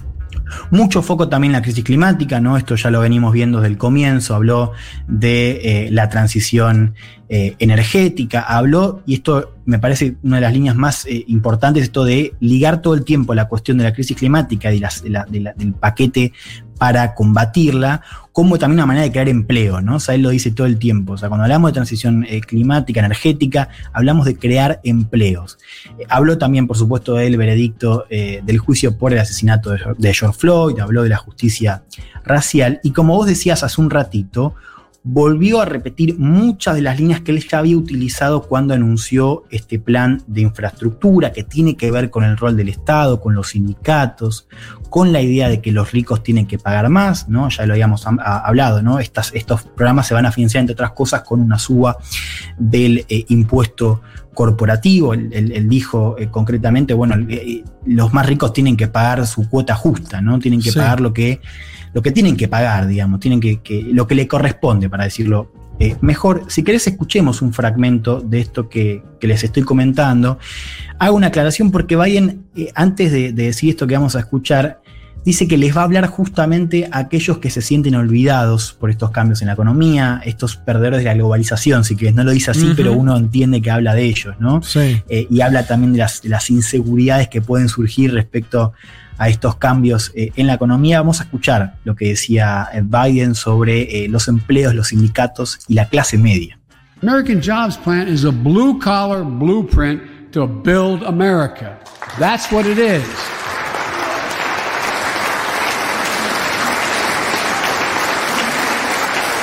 And it recognizes something I've always said in this chamber and the other. Good guys and women on Wall Street, but Wall Street didn't build this country. The middle class built the country, and unions built the middle class. So that's why I'm calling on Congress to pass Protect the Right to Organize Act, the PRO Act, and send it to my desk so we can support the right to unionize. And by the way, while you're thinking about sending things to my desk, let's raise the minimum wage to $15. Bueno, Decía varias cosas Biden, fuertes el ahí, ¿eh? ¿Cómo? Varias cosas fuertes. La vamos a repasar. A ver, decía, el plan de empleo estadounidense es un plan de cuello azul y con sello azul para construir Estados Unidos. Eso es lo que es. Y reconoce algo que siempre dije. Hay buenos hombres y mujeres en Wall Street, pero Wall Street no construyó este país. La clase media construyó este país y los sindicatos fueron los que construyeron a la clase media. Por eso le pido al Congreso que pase la ley para proteger el derecho a organizarse y que lo envíe a mi despacho, así podemos apoyar el derecho a sindicalizarse. Y por cierto, hablando de cosas pendientes de envío a mi despacho, aumentemos el salario mínimo a 15 dólares. Todo esto decía Bayer recién, bueno, eh, repitiendo lo que para mí fue la línea central en la presentación de este plan eh, contra, eh, para financiar infraestructura que volvió a anunciarlo ahora en este discurso por los 100 días. Biden que alude a algo que también hemos comentado, y esta idea de que estos planes son también o es un ensayo para que la izquierda recupere a la clase obrera, o al menos parte de la clase obrera, que votó por Trump. ¿no? Por eso yo les decía Totalmente. esta aclaración que hace Biden, ¿no? De Sí. hablarles a estos trabajadores, bueno, inseguros respecto a los cambios, ¿no? Estos, estos que, que- que ya se ha simplificado en el último tiempo con esta idea de los perdedores de la globalización, lo cual es por supuesto un título bastante fuerte. Y es interesante también cómo lo mecha con, los planes para combatir la crisis climática, ¿no? Dejando en claro que esa transición no va a ser a costa de más pérdida de empleo, sino al revés, ¿no? Y vuelve a aparecer, y yo creo que acá me parece que estamos eh, eh, en lo que para mí es lo más transformador, es que el Estado vuelva a estar eh, no solo al servicio de esa transformación, sino como el que apuntala también esa creación de empleos y todas estas reformas eh, e inversiones para ayudar a familias, para educación, para salud, para vivienda, para empleo. Eh, yo creo que acá está el, el punto central de, de este, de este consenso eh, neoliberal que al menos es atacado. De- después vamos a pensar si, si ya, ya estamos hablando de desmontado o qué. Pero por lo pronto hay un cambio muy puntual que tiene que ver con el rol del Estado. Vos sabés, estaba, estaba eh, viendo eh, algunas notas que, que repasaban un poco de lo eh, de discursos eh, como los de Reagan o como los de Bill Clinton también en estos primeros 100 días, ¿no? Entonces el, el de Reagan que decía esto del gobierno, pero muchas veces cuando ellos hablan de gobierno hablan también de Estado, porque digo, en, Sí, sí. en- en algunos casos son sinónimos para ellos. Que hablaba de que, de que el Estado era el enemigo. ¿no? Eh, eso fue Reagan y después Bill Clinton diciendo la era del, del gobierno grande ha terminado. ¿No? Un consenso que de alguna u otra manera también sobrevivió a la era Obama. Total. Eh, que ya estaba claro con la llegada de Trump que había algo de eso que estaba produciendo un efecto social con su tradición política, que bueno, al menos había que mirar. Yo creo que ahora lo que estamos viendo con Biden como presidente es finalmente, bueno, que esa idea de- del, del- del Estado eh, o con un rol menor o esta idea del Estado como enemigo, bueno, ciertamente ahí sí hablamos de algo que está desmontado y que bueno, Biden me parece que lo está eh, reconociendo con todo lo que está diciendo, pero sobre todo con todo lo que está haciendo. Y, y- Eh, y- o todo lo que está mandando o- Juan- o proponiendo en estos primeros 100 días. Sí. Ten en cuenta, tengamos en cuenta que esto es un cambio, y por eso está bueno que vos marcabas Reagan, eh, Clinton en los 90, incluso Obama en los 2000. Eh, bueno, ni hablar Trump, que, que más allá de otras cuestiones, pero sí tiene una cuestión de bajarle impuesto a los más ricos, y todo eso muy, muy, muy parecido al, a, a Reagan, si querés. O sea, es un cambio que hace muchas décadas que en Estados Unidos no se da. O sea, no es un péndulo que va y viene. Ah, ahora gobiernan los demócratas un poquito más de Estado. Ahora, no, venía habiendo un consenso respecto a la economía, incluso los demócratas, que estos primeros días de Biden parecen ir por otro lado. Por eso yo marco, cuando digo lo del neoliberalismo, que suena grandilocuente, es una cuestión epocal también. Decir, che, ojo que hace unos 40 años que esto no se ponía en discusión. Sí, totalmente. Eh, Yo tengo un aporte ahí, si, sí, puede ser. Que creo que tiene que ver también. eh, que es, es un discurso sobre tres cimientos, pienso yo. Uno, que es el post-trampismo, es decir, eh, venir de una de las peores crisis eh, eh, económicas de la historia del país y la situación geopolítica. Las tres cuestiones, me parece, el post-trampismo, la crisis económica y la situación geopolítica. Con el post-trampismo me parece que em, la, erosión democrática de Trump, por así decirlo, le parece ser más, le, permite, digo, ser más firme a Biden en la cuestión de preservar la democracia. Esto lo dijo innumerables veces en el discurso la palabra democracia, más mejor democracia y demás. Por otro lado, la caída económica del año pasado y que incluso el propio Trump haya inyectado dinero en la economía, le permite a él pensar una especie de nuevo keynesianismo con críticas a Wall Street, con esto de los multimillonarios y demás. Me parece que ahí está enfocado. Y finalmente China, acuérdense esa, esa, esa frase semanas atrás, que China no se coma nuestro almuerzo, decía Joe Biden. Es decir, para. Me parece que Biden está pensando hacer, hacer fuerte a los Estados Unidos en términos internos en el plano económico y salir a, dar la disputa global de una vez por todas con China, eh, en otra manera a la que la daba Donald Trump. Me parece que ahí está la, la clave de las tres cuestiones, pero veo lo económico eh, no tanto como un quiebre con los anteriores mandatarios, porque me cuesta encontrar un momento histórico como el que vivió Joe Biden al asumir, ¿no? Bueno, Obama, eh, si vos te fijás en, en términos de gasto fiscal, eh, en estos primeros 100 días, eh, lo que gastó Obama y Biden es similar. En, lo, que, lo, en lo que difiere es la dirección y también, digamos, en, en el marco. El contexto de, de, de llegada a Obama es comparable. La pandemia es peor, pero es comparable para la crisis de 2008. Y sin embargo, Obama no, no, no, no aprovechó esa crisis de 2008 para lograr esta transformación, o al menos para anunciar programas que vayan en el sentido de mejorar la cuestión La, estructural. la- Con la otro que caída, es- la sí. caída de la economía en el año pasado en Estados Unidos es comparable solo a 1929, no al 2008. No, Digo, ahí, ahí diferimos en lo que es comparable. Yo, eh, yo creo que es peor, digamos. Lo que sí es comparable, o sea, se puede comparar las caídas. Ah, Eh, Sí, y también No, hay una no, crítica. ah, yo en esta estoy con, con Elma en el sentido de que me parece que es comparable también porque hay una crítica muy dura a lo financiero durante los primeros años de Obama, ¿se acuerdan? O sea, eh, la caída de Lehman Brothers. Había toda una caída sobre lo que había sustentado ese, ese modelo. Y aún así, a lo que voy es, hay una oportunidad también. Que me parece que Obama eligió no, no tomarla. Eh, sí, totalmente. Y bueno, después con lo que decía Juan lo hemos comentado, ¿no? O sea, esto de China, yo les decía, eh, la línea, eh, vos elegiste otra, Juan, pero cuando, cuando esto de, de- de que China no se coma nuestro almuerzo, a mí eh, me gusta más, pero digo, va en la misma línea, estamos de acuerdo en esto de eh, ganar el futuro, ¿no? Él habla ahí de la competencia, en esto por supuesto estamos de acuerdo. Ahí hay una continuidad con Trump, digo, quizás la diferencia es que Biden pone Claro. más el foco en poner plata adentro, digamos. Sí. Trump tenía una, una cosa, una retórica más, eh, bueno, más de usar herramientas como las sanciones, bueno, pero digo, eso efectivamente creo que es eh, eh, relevante. Eh, y en esto del post-trampismo, yo estoy de acuerdo. Ahora, sí me parece interesante, además de la cuestión democrática, que, que es parte del discurso, digo, esto también de recuperar a la clase obrera que había votado por Trump, ¿no? Ahí me parece que también hay un reconocimiento de...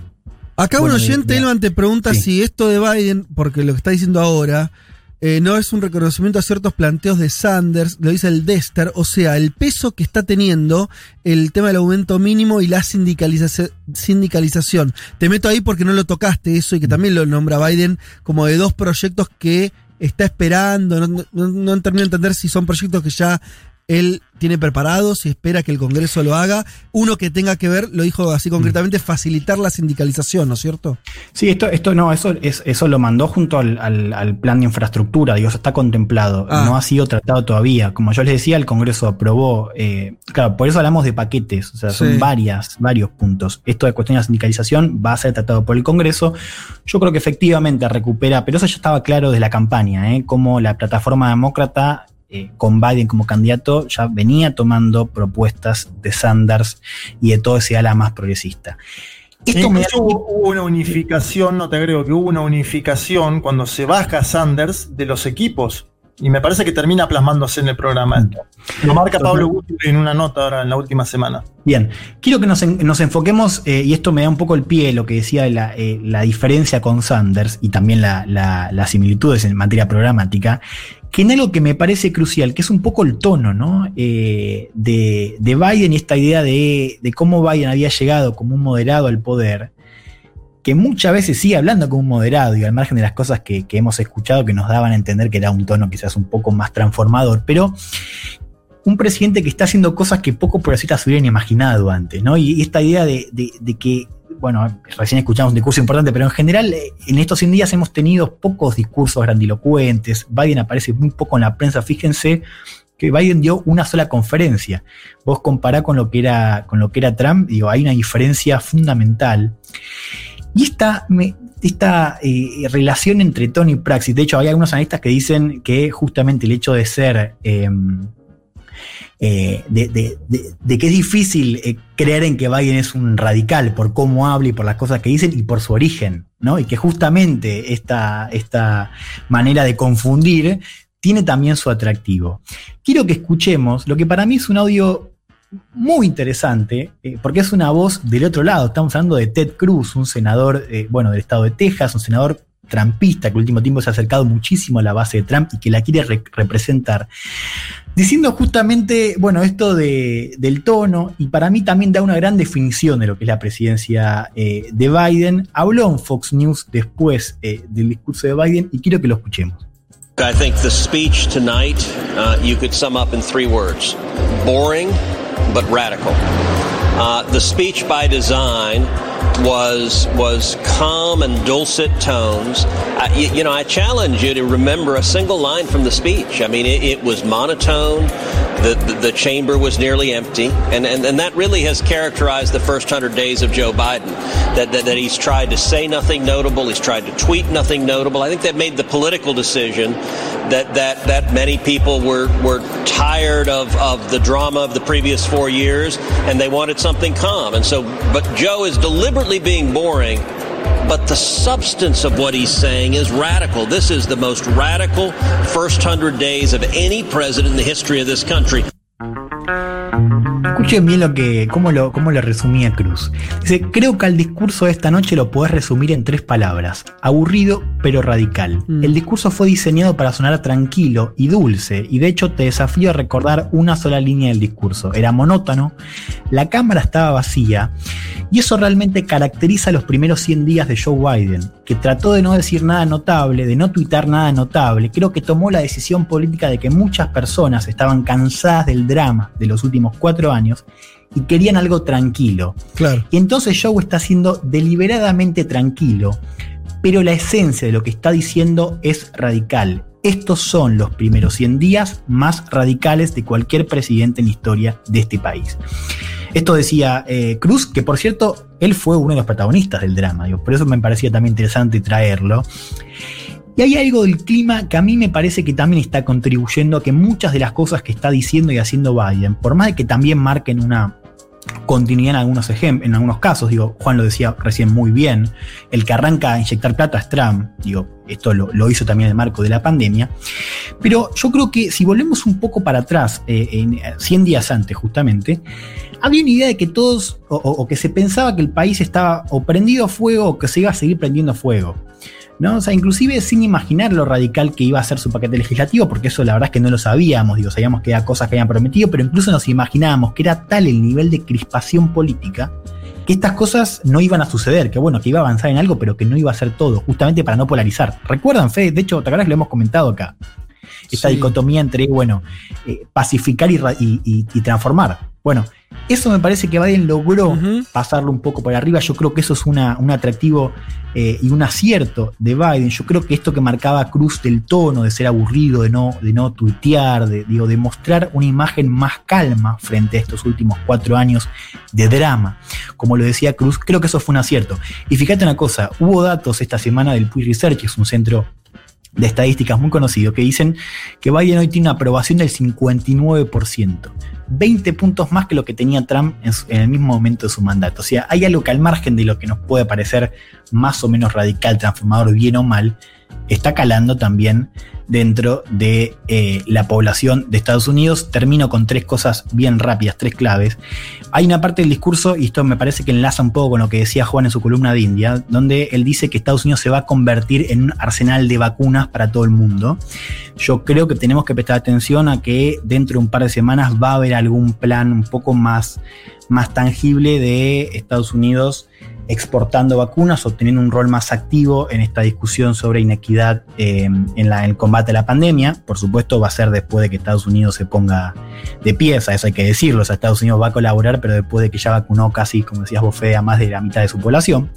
Atención también a la gimnasia legislativa, esto que le decía, pueden sufrir modificaciones estos, estos eh, eh, paquetes porque digo, hay una gimnasia que hay que atender, hay un sector más moderado que no está tan de acuerdo con todas las propuestas, así que vamos a ver qué pasa con esta rosca y gimnasia legislativa. Y para cerrar, me quedo con esto que decía eh, Ted Cruz, 100 días de Biden en tres palabras, aburrido, pero radical.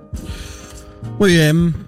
Hasta las 3. Federico Vázquez, Juan Elma, Leticia Martínez y Juan Manuel Carg hacen un mundo de sensaciones.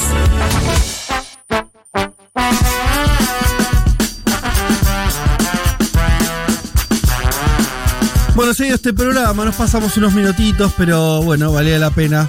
Eh, muchos mensajes, sí, mucha discusión sobre el gobierno de Biden. Tranquilo, vamos a seguir discutiendo en los próximos cuatro años qué es el gobierno de Biden, si se termina el neoliberalismo no se termina. Eh, en fin, Eh, me quedo con Abril de Toulouse que nos manda un sal- salió el sol por acá, hay una hermosa foto, recién mudada, escuchándolos en vivo por primera vez desde hace meses, Pirineos de fondo, aunque no se vea la foto. Qué hermoso. Bueno, eh, un mensaje para Abril de Toulouse y en ese mensaje un abrazo a todos los oyentes, estén allá, estén acá, estén donde estén. Em, nos despedimos, sí, porque esto ya ahora sí oficialmente siendo las ah, 15 y 8 de la tarde. ¡Se fue!